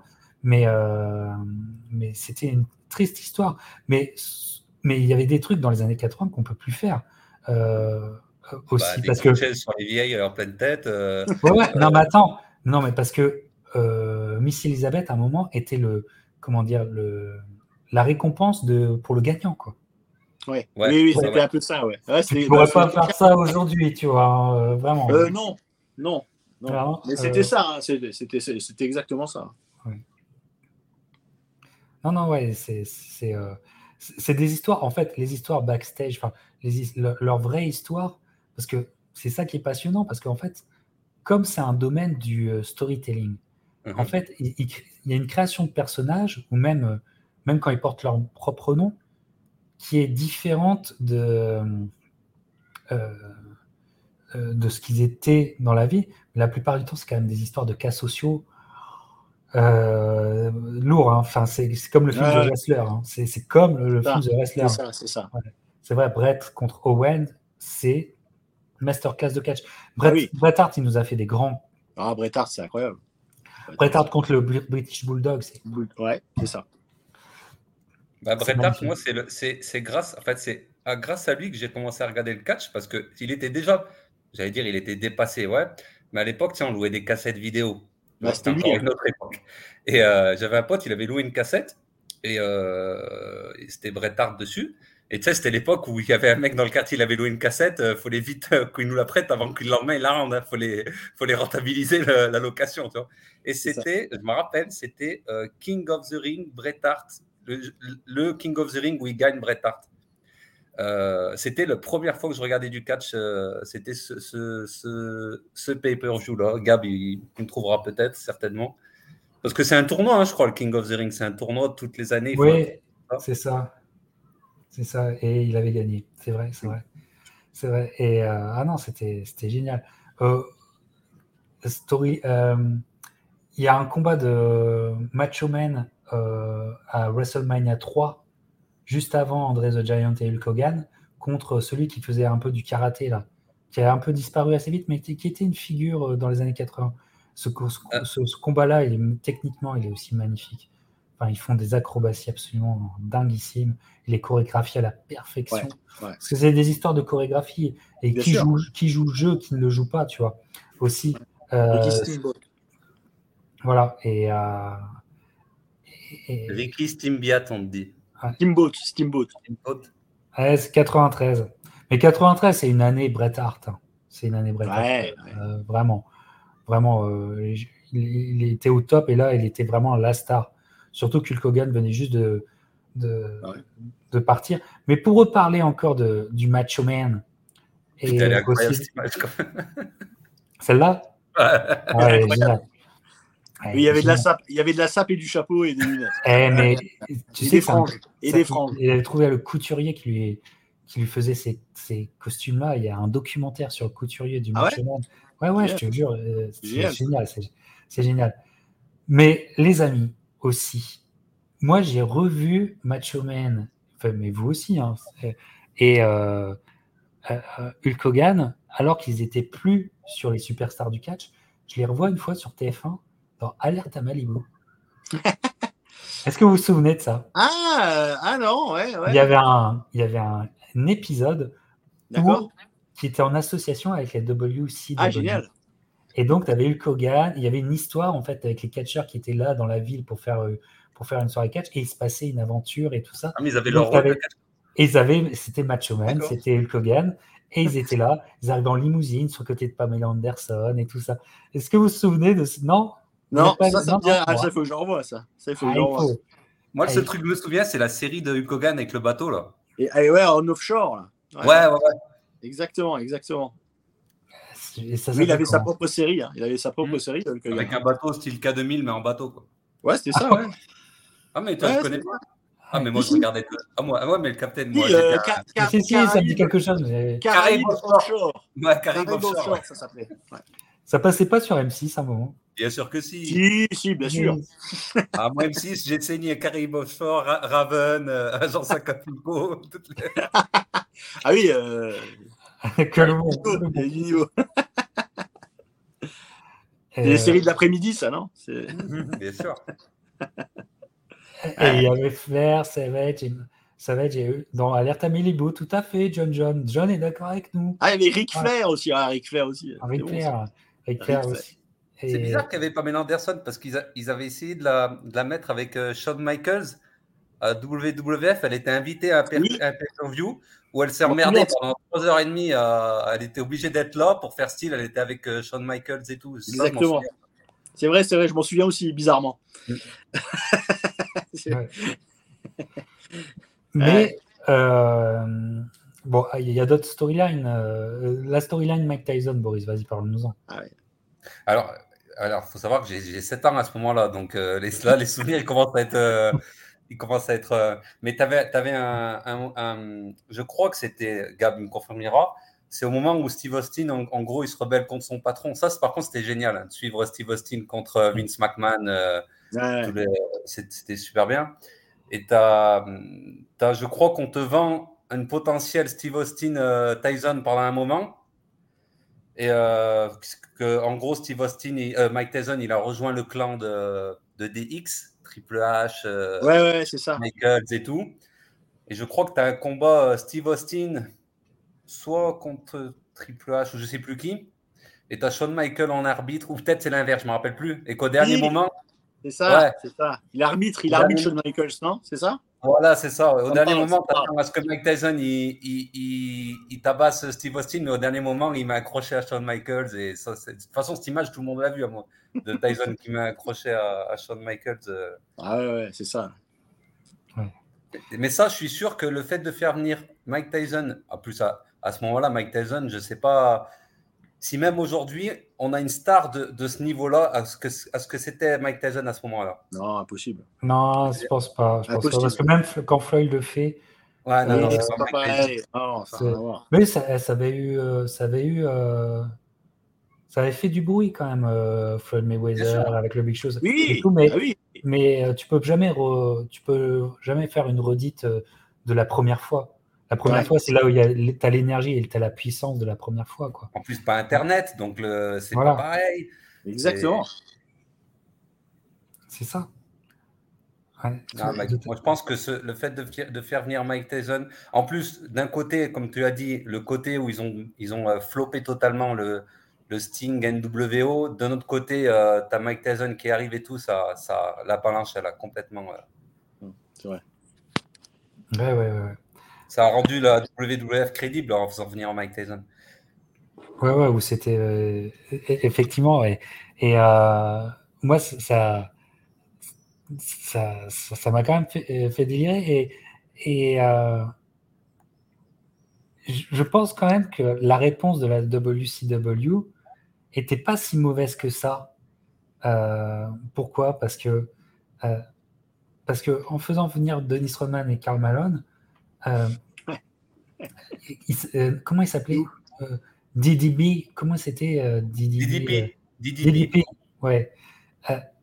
parce que, à la différence, parce que Mike pouvait pas catcher, tu pouvais pas faire du mhm. wrestling, ça, alors que ils ont, enfin, alors que Rodman et Karl Malone ont vraiment mis la main à la pâte.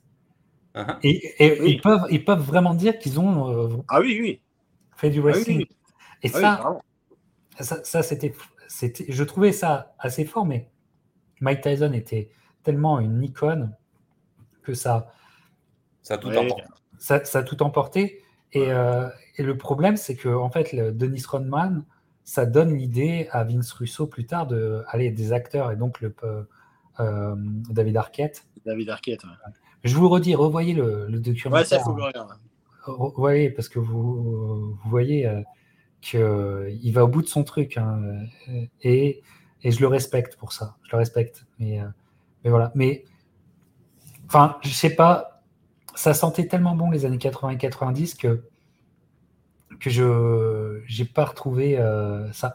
Parce qu'en fait, aussi esthétiquement, quand tu regardais à la télé, il y avait une vraie esthétique. Et les, les, codes couleurs 80 et les codes couleurs 90 de la WWF étaient très marqués. Mm-hmm. Le noir, le rouge, ah ouais. Voilà. Ah ouais, c'est flashy. Hein. Et finalement, les années 2000-2010, quand je regarde, ils sont revenus à des codes couleurs différents, c'est plus flashy et tout ça. trop flashy pour moi. Trop flashy, qui, font aussi sortir du truc, quoi. Exactement. Moi, tu sais, à la période où je le regardais, euh, ils avaient un code couleur style les, les, les, euh, les shows de la semaine, tu avais les cordes qui étaient rouges ou bleues. Et quand c'était un pay-per-view, les, codes, les cordes, elles étaient noires pour bien te montrer ah. que là, c'est sérieux. Ah, ouais. Et euh, moi, il, il, parlait tout à l'heure de WrestleMania 17. Moi, je me suis levé la nuit pour le regarder. Ah, donc c'était en direct alors? Ah, direct, 4h30 sur Canal. Hein. Il prenait. Ah c'était en direct. Hein, c'est quelle année alors, WrestleMania 17 C'est 2001 ou 2000. Un des deux. Parce que je me rappelle, j'ai pas pu me lever pour aller à l'école.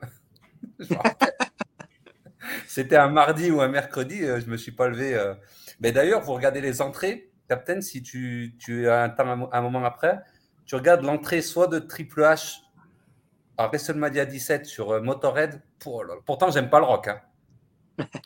Mais oh là là là. C'est quelque chose. je, crois, je crois que c'est le plus gros show. Ça a été pendant longtemps le plus gros show. Ils ont rempli le, le stade de Houston. ça a été, Moi, en direct, j'étais pas créant. Je crois j'avais 13 ans.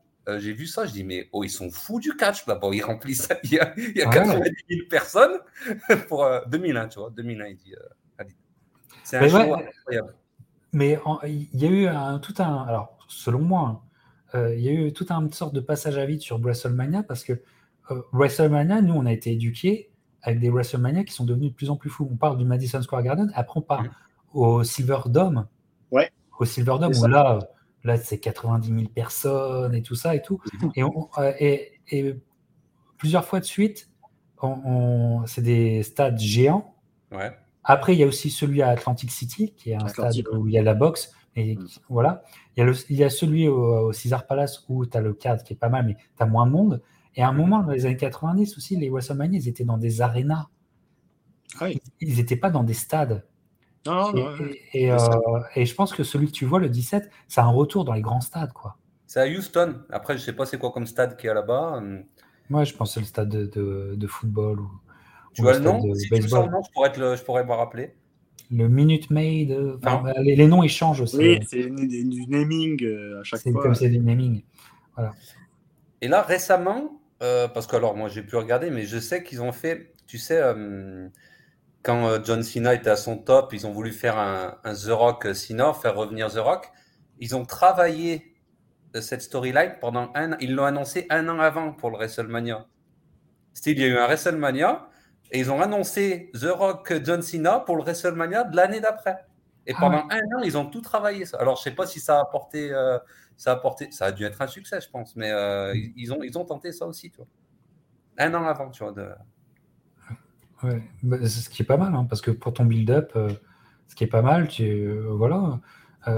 après, il y avait des build-up qui, c'est toujours, il faut jamais tomber dans le trop long. Bah, c'est ça que j'allais dire. Ce que la WCW a fait, quoi.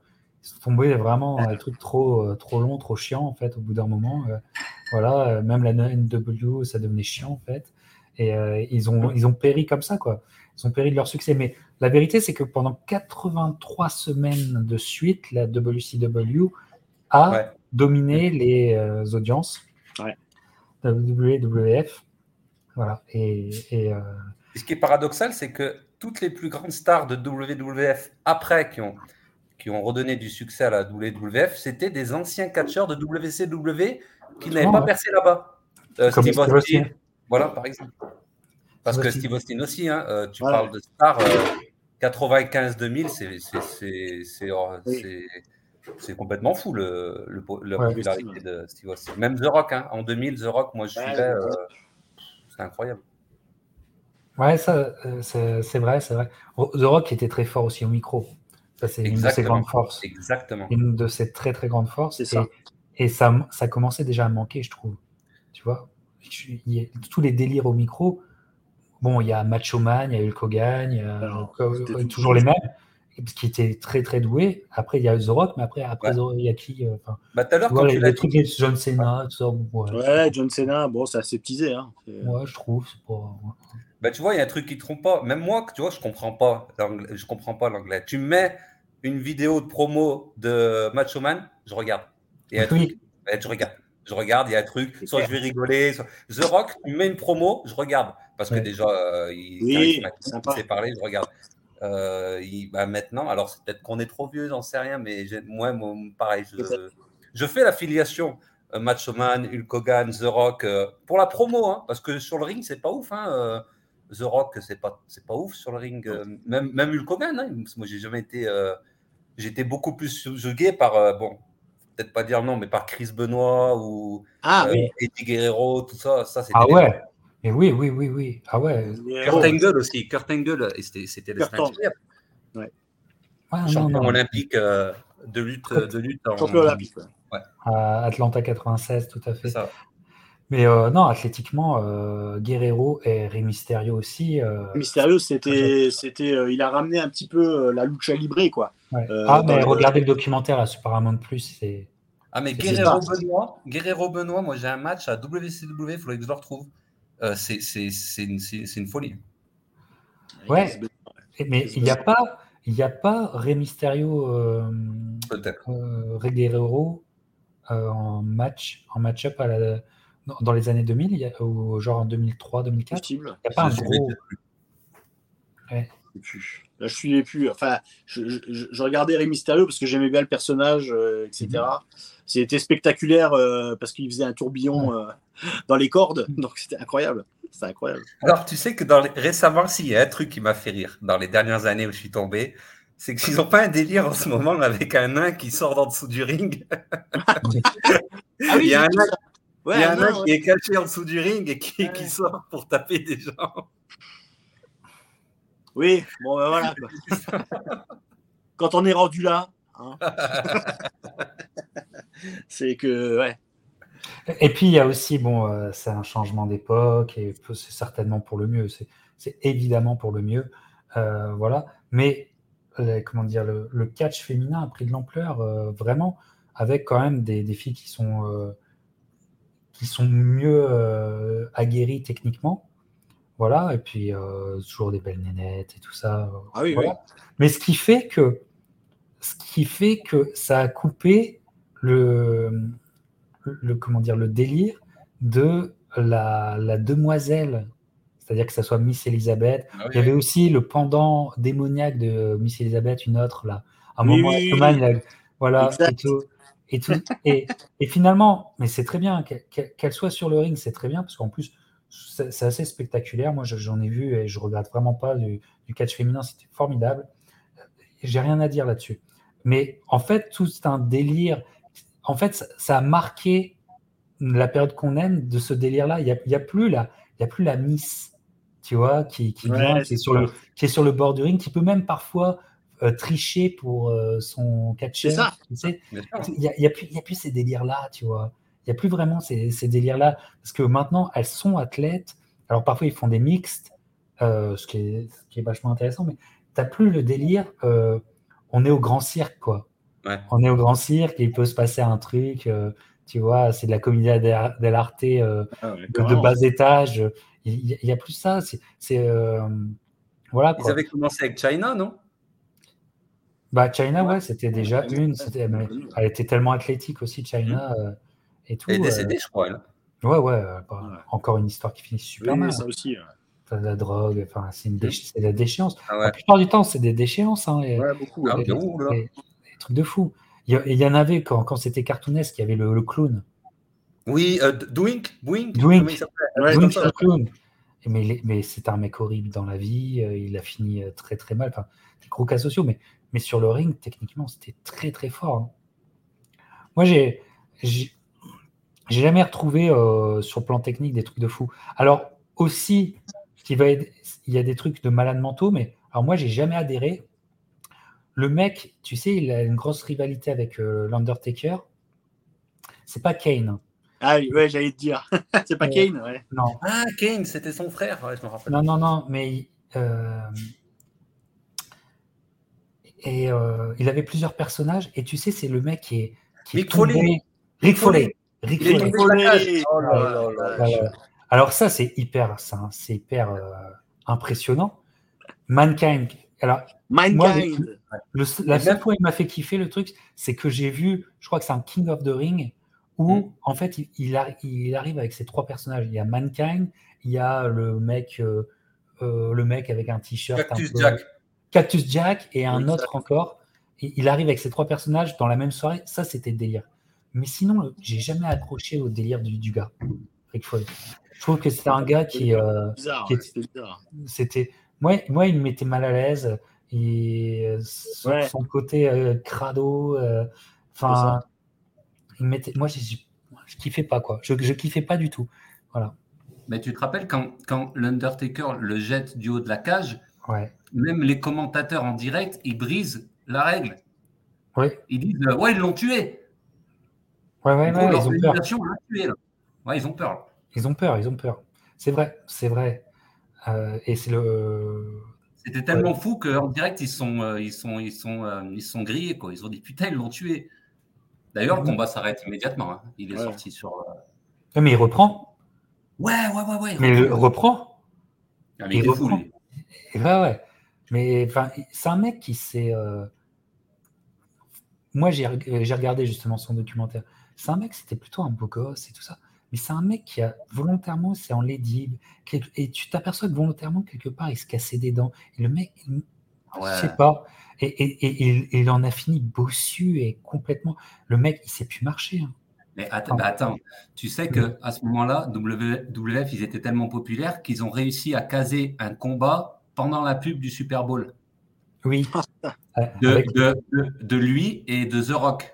Il y, a, il y, a, un documentaire juste sur ce combat et qui se fait à huis clos. C'est-à-dire qu'il n'y a que eux et ils se battent.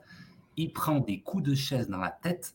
Ouais, c'est impressionnant. Non, mais à un moment, c'est. Euh, par contre, The Rock sur ça, c'était quand même un enfoiré. Il n'allait pas de main morte. Hein.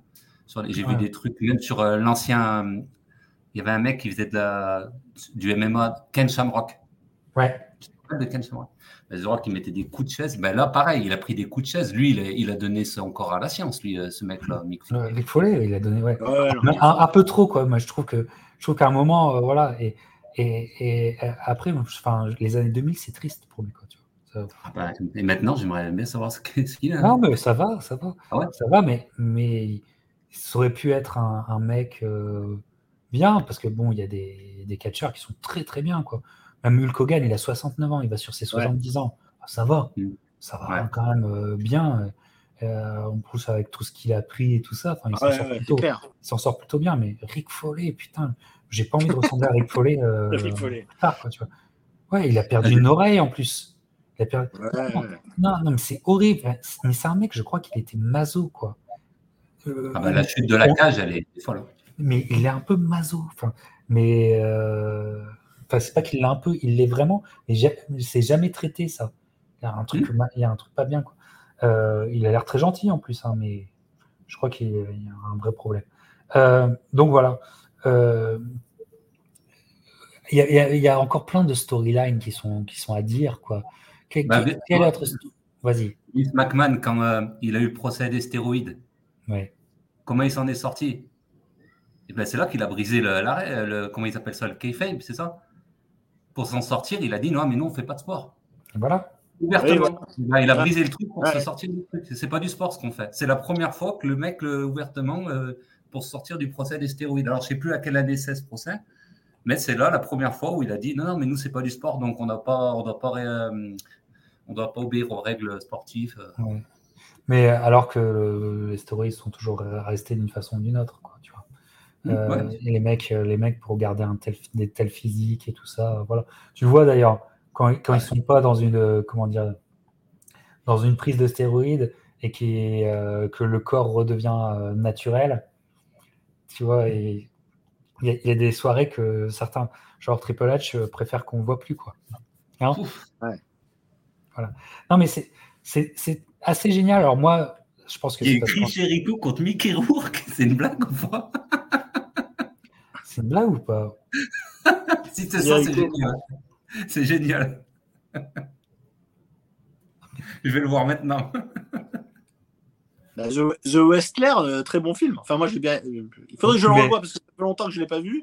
Si, si, très, très bon, très bon film parce que la euh, vérité, ça dit vraiment ce que c'est. Ouais, ça, ça, dit beaucoup de choses. Ouais, ça dit beaucoup de choses sur l'envers du décor euh, absolument, absolument pas éloigné de, de ce que c'était, tu vois.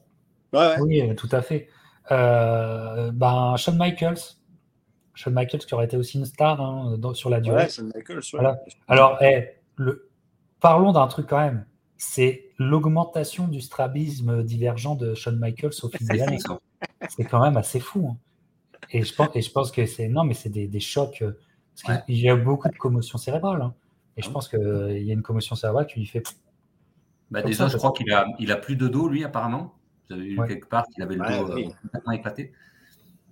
Euh, il y avait aussi une histoire de. Alors, Owen, Owen Hart, hein, pas, euh, pas Bret Hart, hein, qui en a voulu pendant un moment à Steve Austin. Tu sais, à un moment, il y a une prise où tu portes le mec la tête à l'envers, la tête, elle est entre ses jambes. Oui. Entre ses jambes. Tout voilà problème, c'est que la tête de Wenhart, elle était un peu trop basse. Et il a, il a failli lui. lui euh, a failli lui briser le coup. Je sais qu'il y a une histoire comme ça où ils s'en sont voulus pendant un moment. Il bah, celui, celui qui est, qui est apparemment qui est techniquement était une telle grosse merde qui blessait tout le monde, c'est Goldberg. Ouais, Goldberg, ouais. Goldberg ah qui, a blessé, qui, a, qui, a blessé, Bret Hart et qui a un peu euh, cassé la, carrière de Bret Hart. Euh, Goldberg, ouais. Et et euh, il y avait des mecs comme ça. Oui, ah si, si c'est vrai. Donald Trump. Ah oui, bah, mais, bien sûr, Donald Trump. évidemment, ça, c'était le délire. Pour la coupe de cheveux, non? Contre Vince McMahon, c'était génial ça. c'était génial. c'est vrai, j'ai oublié. Je vois ça, c'est typique, typiquement un combat de, des années 90. tu vois, Donald Trump. ouais, ouais, ouais. Mais c'était génial. Et, et, et euh, le show était. Enfin, non, ça c'était bien. Ça c'était bien. Mais, mais c'était une redite de, de l'esprit 80. Mhm. Quand ils ont fait ça, c'était une redite de l'esprit 80. Là, j'adhérais parce que là, on était dans le cartoonesque, on était dans une. Mhm. C'était des personnages de. Ouais. Et puis les guests, les guests, les guests, aussi, comme tu disais, il y a eu Mr. T, mais je crois qu'il n'y avait pas Mohamed Ali qui, qui arbitre un, match, justement? Pas sûr que c'est. Euh, moi, il que. Qui c'est Mohamed Ali. Mohamed Ali, hein, qui arbitre, dans un WrestleMania. Exactement. Ah, ça doit être dans les premiers WrestleMania alors. oui, oui, c'est dans les premiers. Le premier, dans le premier, dans le premier, dans le premier. Ah, ok, il faudrait que je vérifie, ouais. Ouais, ah, ouais, ouais, ouais, Il me semble, hein, après, euh, je ne sais pas s'il y en a qui peuvent vérifier, mais euh, deux de tête. Hein. Il me semble comme toi. Hein. Il me semble que j'ai l'image de Mohamed Ali dans les premiers, ouais. Une image d'une vidéo. En arbitre, il est en, il est en chemise blanche, euh, tu sais. Bah si, John John, il nous le confirme. John John, il nous le confirme. Alors moi, vraiment, je vous, je vous, conseille un truc que j'ai découvert en étant sur les terres du, du catch, du wrestling. Euh, parce que entre Winnie, vraiment, je vous dis, entre Winnipeg, Regina, Saskatoon et Calgary, euh, il y a une vraie culture euh, du wrestling. Souvent, il y a des, des petites, euh, des petits shows, des grands shows. C'est vraiment euh, très, très agréable. Et surtout, ce qui fait qu'il y a des magasins de wrestling et et il y a une littérature en fait. je, vous, ai parlé de ce, livre euh, géantissime sur André the Giant, mais il y en a plein sur ceux, que tu veux, sur la période que tu veux. Tu as plein de livres et, vraiment je vous conseille, c'est génial. C'est absolument génial. Euh, et tu n'as que des histoires euh, de, couloirs, quoi. Euh, bruits de couloirs et tout ça, c'est absolument génial. Mais c'est c'est un délire, euh, vraiment, je te dis, euh, c'est un délire pop. Et, qui, moi, j'adorais aussi. Et c'est un délire esthétique parce qu'en fait, en fait ça, nous a appris aussi pas mal de choses. En termes, quand je parlais des codes esthétiques et des codes couleurs, c'est aussi les codes de production. Et à un moment, ces soirées-là, elles étaient géniales. L'intro avec le feu, euh, les entrées, et il y avait, il y avait, tu sais, il y avait tout un truc en métal oui, oui, elle a en métal. Une, plaque, une plaque en métal comme ça. Voilà. Et comment il filmait, c'est-à-dire, euh, il filmait les commentateurs, et je pense que c'était un, comment on appelle ça, euh, avec des, caméras, euh, comment dire, ah, les caméras à la Tony Scott, tu sais, qui font que tu avais des, des, points de vue sur le, stade et tout ça qui étaient mhm. vachement modernes, quoi.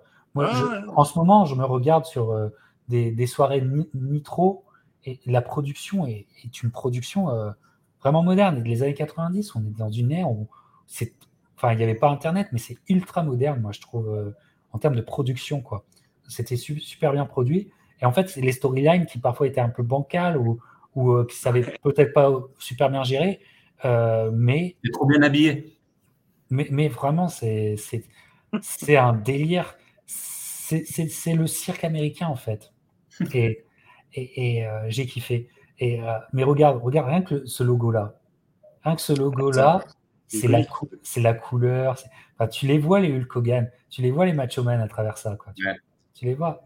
C'est un délire. C'est des looks improbables. Ah bah ouais. Ah ouais, génial. Thunder Lips, lèvres de feu. 3. Ça aussi. Rocky 3, ouais, Rocky 3, c'est incroyable. C'est Thunder Lips. Thunder Lips, lèvres de feu.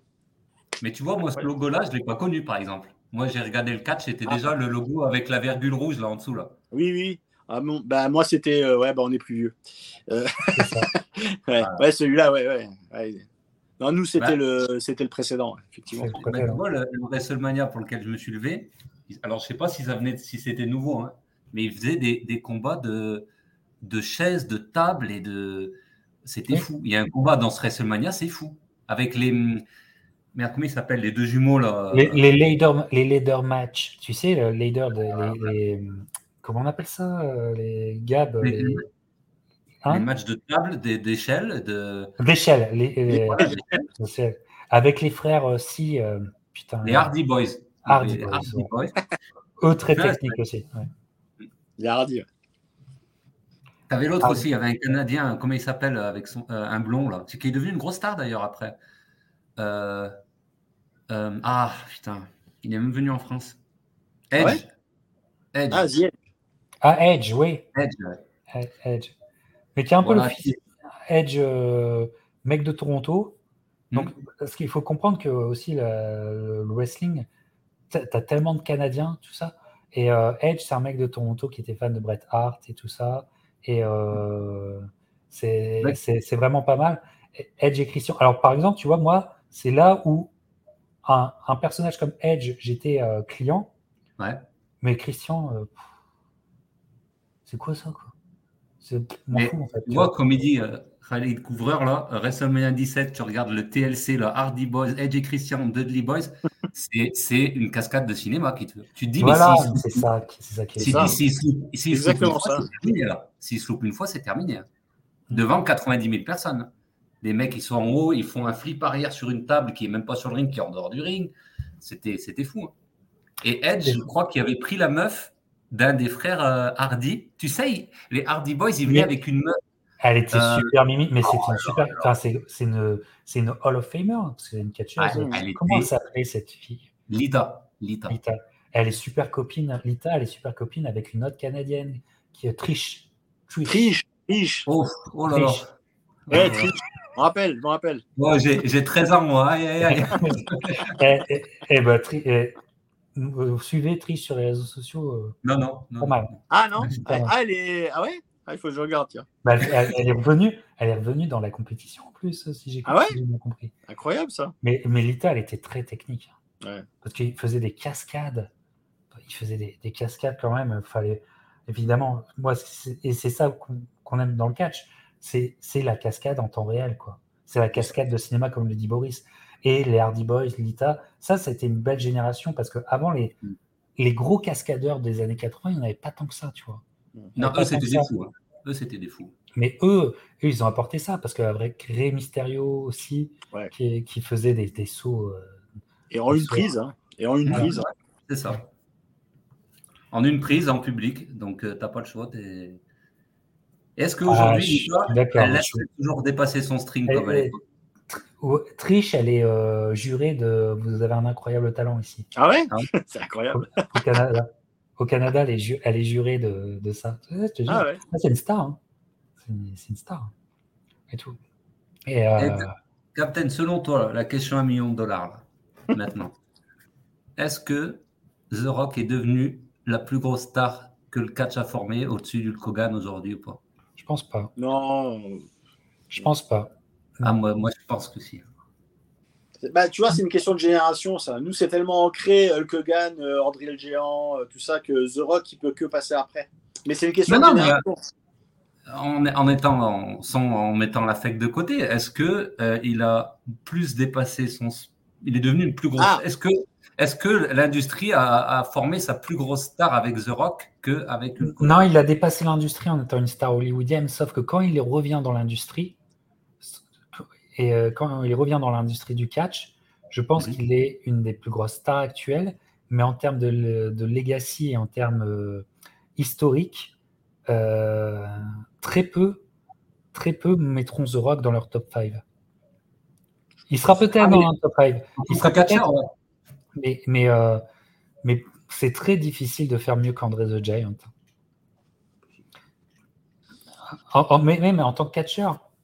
Mais, mais, mais tu as bien compris, hein, c'est pas de ça. Non, j'ai compris. non, non, mais, j'ai compris, mais, euh, j'ai compris, mais c'est la force de The Rock, c'est qu'à un moment, sa staritude, c'est complètement dédouané de la, de, la scène catch. Eh ben, c'est en ça que. Tandis que le Kogan, il n'a jamais pu le faire, ça. Non. Ouais, c'est bah, ça. Il n'a pas eu la même carrière au cinéma. Sauf que dès que, dès que tu, tu, cliques ton, ton cerveau en mode catch, Hulk Hogan, uh-huh. il est plus iconique que The Rock. Après, j'ai peut-être pas assez connu, c'est possible. Il est plus iconique que The Rock. Hulk Hogan, il a des, il a des, il, a le, ben, il, a le slam sur euh, André the Giant. Euh, the Rock, tu as une image catch, là comme ça, Boris, une image catch de The Rock. Ah non, mais si on reste au catch, si on reste au catch, euh, moi je serais, je serais d'accord avec toi. Je, suis d'accord avec toi. Non, je parle, c'est que moi, j'ai, moi, pour moi, j'ai l'impression que, tu vois, là, on va parler de WWE maintenant, ça s'appelle comme ça. Leur but, c'est de, créer une star, en fait, de créer des stars. On voit bien, dès, qu'il y a un, catcheur qui est un peu populaire, hop, on, lui, on fait faire un. John Cena, il a du, il a du succès. Vite, The Marine, on essaye de voir si ça ouais, euh, dès que, et euh, il n'y en a aucun que ça a autant pris que The Rock, en fait, de, de sortir de ça, tu vois. D'ailleurs, d'ailleurs, les, les, les, films les films sont produits par la W. Ouais, ouais, ouais ils ont un studio. Ouais. c'est pour ça ils ont un studio. Donc euh, maintenant, c'est ancré dans le, c'est le business plan, quoi. Hein. C'est euh, le faire euh, monter. il y a le chemin, le spectacle, et après, il faut. Il y, a, le petit film, le passage obligé, le, petit film du, le petit film genre Hollywood Night qui, qui arrive. Ouais, Parce que si, si, on reste enfermé au catch que dans le monde du catch, je pense, moi déjà, que Steve Austin a été plus populaire que The Rock déjà si on reste que dans le monde du catch. C'est. C'est. Euh, c'est ouais, c'est. Ça, ça, ça, ça, se discute. Hein. Effectivement, la discussion est possible, tout à fait. Il y a eu euh, The Rock contre c'est vrai. Ils ont fait The Rock contre Hogan. Oui. Oui, mais la force du truc, c'est quand ils font le build-up, parce que ça, c'est pas un WrestleMania. Et sauf que le build-up, il se passe à une soirée Raw qui se passe à Montréal. Et Hulk Hogan, a encore plus ou moins le Hollywood Hogan de la WCWC. Euh, et il arrive, et là, face à The Rock, tu as 8 minutes d'ovation pour Hulk Hogan. Ah, ça a tourné pour. Euh, et, ça, ça c'est. C'est parce que déjà, déjà la légende était faite. Quoi. Ouais, c'est une légende. C'est une légende. C'est une légende déjà les gens étaient faites, mais c'est intéressant, c'est très intéressant parce que. Mais tu sais que normalement c'était Austin qui aurait dû euh, se battre contre Hogan à ce moment-là? Ah, oui. Et, euh, il a refusé. alors je sais pas. Il était déjà blessé, Austin. Il avait déjà des. Ouais, voilà, il y a. Donc c'est. La preuve que c'est le second choix en fait finalement, tu vois. Ouais. ouais, Et mais ce qui est très très intéressant, c'est parce comment dire moi qui m'intéresse euh, pas du tout au niveau sportif, mais au, niveau, on va dire littéraire, mais au niveau du mhm. narratif, c'est qu'on est dans un domaine où les narratifs et les on, écrit des histoires pour des personnages. Et donc, en fait, comment dire, euh, l'accès au légendaire, à la notion de légendaire, est beaucoup plus compliqué que l'accès à la notion de légendaire pour du football ou pour de la boxe. Parce que c'est ce que tu vas faire sur le ring bon, le personnage que tu es, mais aussi avec ce que tu vas délivrer sur le ring dans ton combat, mhm. qui fait que tu es un Hall of Famer, que tu peux être une légende, etc. Mais euh, euh, dans le, catch, il y a des histoires aussi qui te sont apportées, il y a des arcs narratifs, tu, racontes quelque chose à ton public en tant que mhm. personnage. Et donc, en fait, c'est un peu biaisé parce que si tu as la chance d'avoir une super histoire, ouais ça te crée un, un, avantage quand même qui est fou. Par exemple, Macho Man et Miss Elizabeth, c'était un avantage de dingue quand même. Tu vois Par rapport à Jake the Snake, qui avait aussi des super histoires, mais qui, euh, où euh, Bam Bam Bigelow, il a jamais eu une grande histoire. Mais il paraît que c'était un super catcheur. Hein. Mais Bam Bam Bigelow, il a jamais eu, on lui a jamais adossé une histoire, un arc narratif. Euh, qui a mené à un super truc. Mhm. Non? Et donc, Bam Bam Miguelo, bon, c'est que les fans de catch qui va être ressortir Bam Bam Miguelo. Alors que je pense que les Hulk Hogan et Ultimate Warrior, ils ont été. Ils ont eu des narratifs de fou. Steve Austin a eu des narratifs excellents pour lui. Mhm. Et euh, pendant longtemps, Triple H, est-ce qu'il avait des grandes histoires? Non. Pas vraiment, enfin, je veux dire, tu vois? Par contre, sur le, sur le ring, moi, je trouvais ça très bon, d'ailleurs. Ouais, c'est vrai. Mais après, c'est peut-être une addition de tout. Tu as aussi euh, euh, savoir détecter le star power de quelqu'un ou pas, tu vois? Exact. Euh, il y, y, a ça. Il paraît que. Alors, ça, le, charisme naturel aussi. J'avais vu des, des, des, trucs comme quoi Shawn Michaels, il, a, il détestait The Rock au, dès le départ. Il, avait, il, devait, il devait voir que ça allait prendre. Apparemment, ça s'est vu tout de suite que ça, ça allait prendre euh, peut-être qu'il y a quoi Il y a un physique, il y a quelque chose. Il faut qu'au-dessus, ils se disent allez, on lance tout sur lui, on essaye. Si ça prend. Et puis il y en a, on laisse un peu plus de temps. Hein. Comme tu as dit, Triple H, euh, c'est resté longtemps, longtemps. Euh, et puis à un moment, ça s'est envolé, mais c'est resté à un moment comme ça. C'est vrai. C'est vrai, le charisme naturel. Hmm. Tout. Mais le charisme, ça ça, ça, ça, prend pas. Ça. Quand, quand, il rentre avec le bruit de vitre, là, paf, et il a un regard. Ça, ça, ça, démarche c'est pas sa démarche naturelle, sa façon de marcher. Mais, ça, ça marche. C'est une création de personnage qui est, qui est géniale, quoi. Euh, tout à fait, il prend une, autre dimension dans les années 2000. Dans les années 90, euh, ça prend, mais pas, pas tant que ça. Euh, non, il a surtout bénéficié de, de la blessure de Austin, de The Rock qui part au cinéma, et du coup, il fallait, fallait faire Triple H le, le, nouveau, la nouvelle star du truc. Ouais. C'est vrai. Puis quand, quand, quand tu es avec la, la, fille du patron, ça, aide aussi. ça aide aussi. c'est vrai que ça aide aussi. Donc voilà, non, mais c'est. moi, je trouve que ce qui, ce qui reste, en fait, c'est c'est finalement les writers, tu vois, les, les écrivains. Tu sais que euh, l'acteur qui a été euh, dans Souviens-toi l'été dernier, dans Scooby-Doo, là, qui a marié euh, Sarah Jessica. Ah oui, ouais, ouais, Comment il s'appelle ce mec? Prince Junior, Kevin Prince. ouais, c'est ça, Kevin Prince Junior. Ouais, comme, ça. Tu sais qu'il a été écrivain pour la WWE pendant un moment et tout. David Arquette, en fait, il aurait bien voulu être écrivain. Bon, il y avait Vince Russo et tout ça. Il y a Jim Cornette aussi. Mais en fait, c'est eux, euh, quelque part, qui. Euh, enfin, tu regardes le catch pour euh, peut-être avec tes enfants ou pour redevenir enfant, et tu regardes pour des histoires, en fait. Exactement. Et, c'est c'est là où ça devient magnifique et tu, tu n'oublies pas, ou c'est là où ça devient décevant.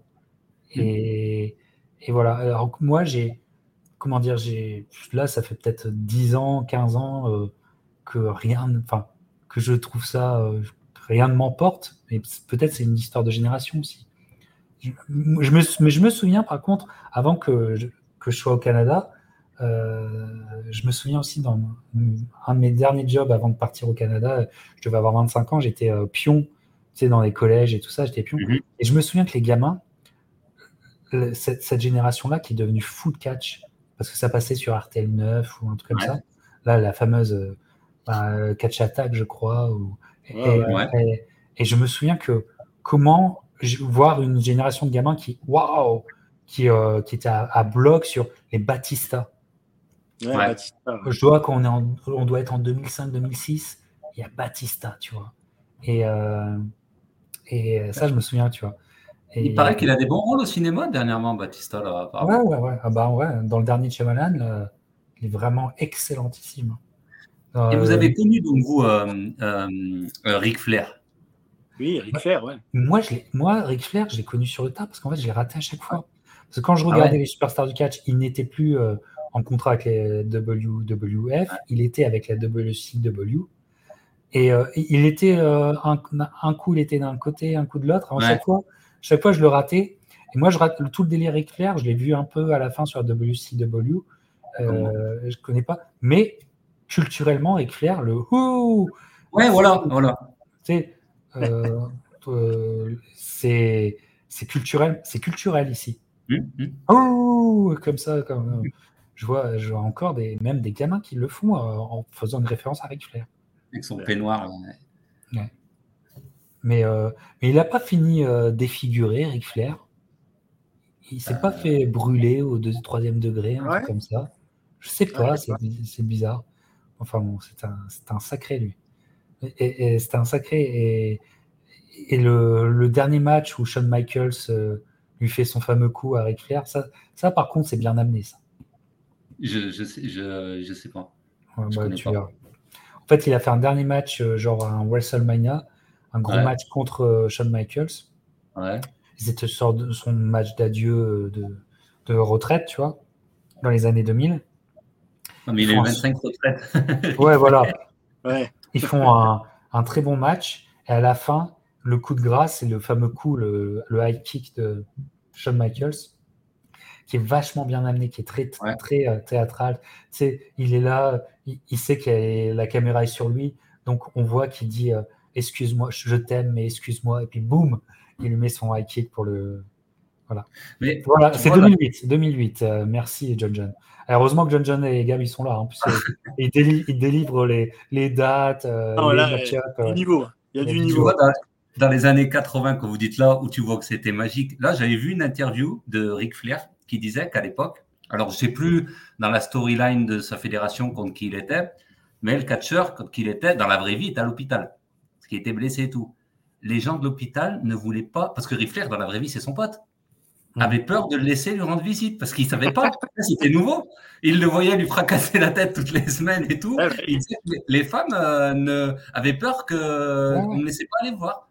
C'est dingue comme histoire, ça. Et, la plupart sont très amis euh, parce que ben, nous, on voit le spectacle de, du combat, mais ils, chorégraphient ça pendant des heures. Donc, forcément, tu as, un lien qui est, qui, est, qui est fort entre les athlètes, en fait. Hein. Donc, euh, c'est des super potes, en fait. Après, c'est de la comédie. Tu vois, et surtout quand ils voulaient marquer, quand, quand ils voulaient marquer le coup. Par exemple, Batchman, son combat à WrestleMania avec le, euh, comment dire, l'américain d'origine asiatique qui faisait un peu le karatéka euh, voilà, c'est répété, mais c'est répété à la seconde près. Donc, c'était un match où il y avait 200, euh, 230 euh, points qu'il devait connaître par cœur. Donc ah. là, il y a high kick, là, et c'est impressionnant à voir quand vraiment, voilà. De toute façon, ça, ça, ment pas, quoi. Tu le vois bien quand les chorégraphies sont magnifiques. Tu vois qu'il y a un vrai travail, quoi. Bon, il y a quand même un truc où je suis sur le cul et je me dis, en fait, eh, ils sont obligatoirement dopés. Euh, le rythme, le rythme, il y, a, il y, a, quoi? Il y a deux ou trois shows par semaine? Toute ah l'année, ça se fait jamais? Tu fais comment? Tu, vas, tu, fais tous les États-Unis de partout euh? Et les voyages, ouais, j'allais dire. Et les voyages. Et les tu voyages. Fais, tu, fais pas tous les États-Unis, tu fais toute l'Amérique avec des tournées en Europe aussi. Non, non, non, non, ouais, ouais mais ça, ça deux shows par semaine? en Europe, euh, partout. Voilà. Et plus ça les, Plus les, comment dire, euh, il y avait euh, les commotions cérébrales qui n'étaient pas traitées comme il se fallait. On parle des années 80, 90. Euh, plus ouais, les blessures, et en plus les blessures cachées, parce que euh, il gagnait pas des mille et des cents comme les mecs de la NBA, c'était pas Michael Jordan. Non. Il y avait que quelques-uns qui avaient des très bons contrats. Ouais, les, gros stars. Voilà, donc il y avait des blessures qui cachaient pour continuer à, à être dans les shows, quoi, tu vois. Donc, 300 dates par an, il te dit, Stick. Ouais, 300 dates Ah, non, c'est ça c'est affolant. C'est affolant. Ça s'est calmé, je pense, maintenant. C'est plus. Euh, ils ont trouvé des, nouveaux systèmes et tout ça. Mais par contre, il y a la petite euh, ligue. Alors, je sais pas si elle va continuer bien longtemps. Là, il y a CM Punk qui est avec eux. Là, et AEW, là, euh, qui était la semaine dernière. Il y a Sting qui est maintenant avec les AEW. Et Sting qui a jamais été.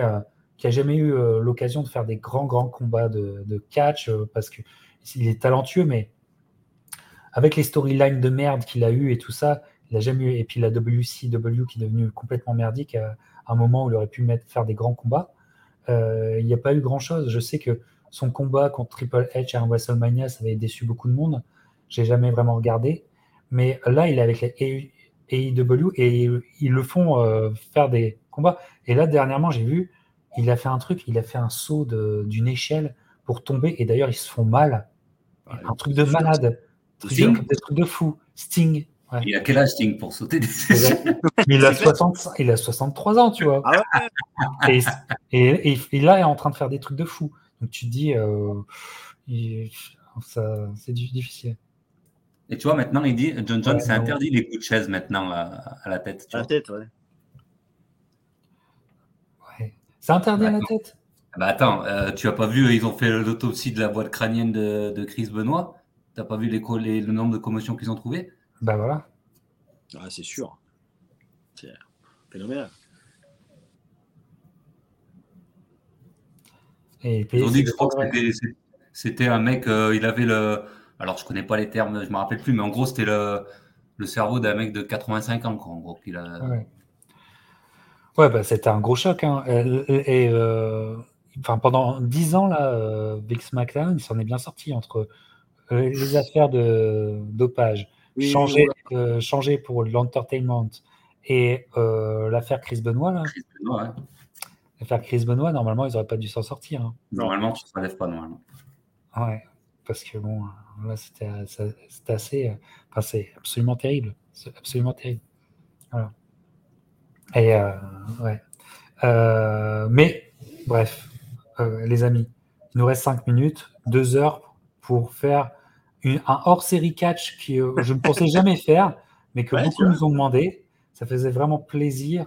Voilà, c'est c'est le catch qu'on a aimé. Enfin, enfin c'est alors peut-être on a un, discours un peu de vieux, mais effectivement, on, est tombé dedans dans une certaine, un certain moment. On était la génération pour ça. Et, euh... Eh ben, si on est des vieux, qu'on nous dise en commentaire un mec aussi charismatique que Macho Man, que The Rock, que Hulk Hogan aujourd'hui. Juste au, micro. Hein, ah et, qui nous, et, qui nous, mettent un lien d'une promo au, micro d'un mec d'aujourd'hui. Non, mais en vrai, hein, c'est une vraie. Ah euh, et je serais, je honnête, hein, si c'est, si c'est, si c'est, bah, ça marche, je le dirais. Ah, une promo du, une promo qui soit l'équivalent d'une promo du Match Man. Hmm. Je, je, suis comme toi, hein. j'attends de voir. Alors, même, du Kogan ou The Rock, un, un, un, truc de ce niveau. Ouais. Ah ouais. À part The Rock, euh, par The Rock et Steve Austin, euh, mais là, de ceux aujourd'hui. Euh, non, il n'y en a pas, il y en a pas.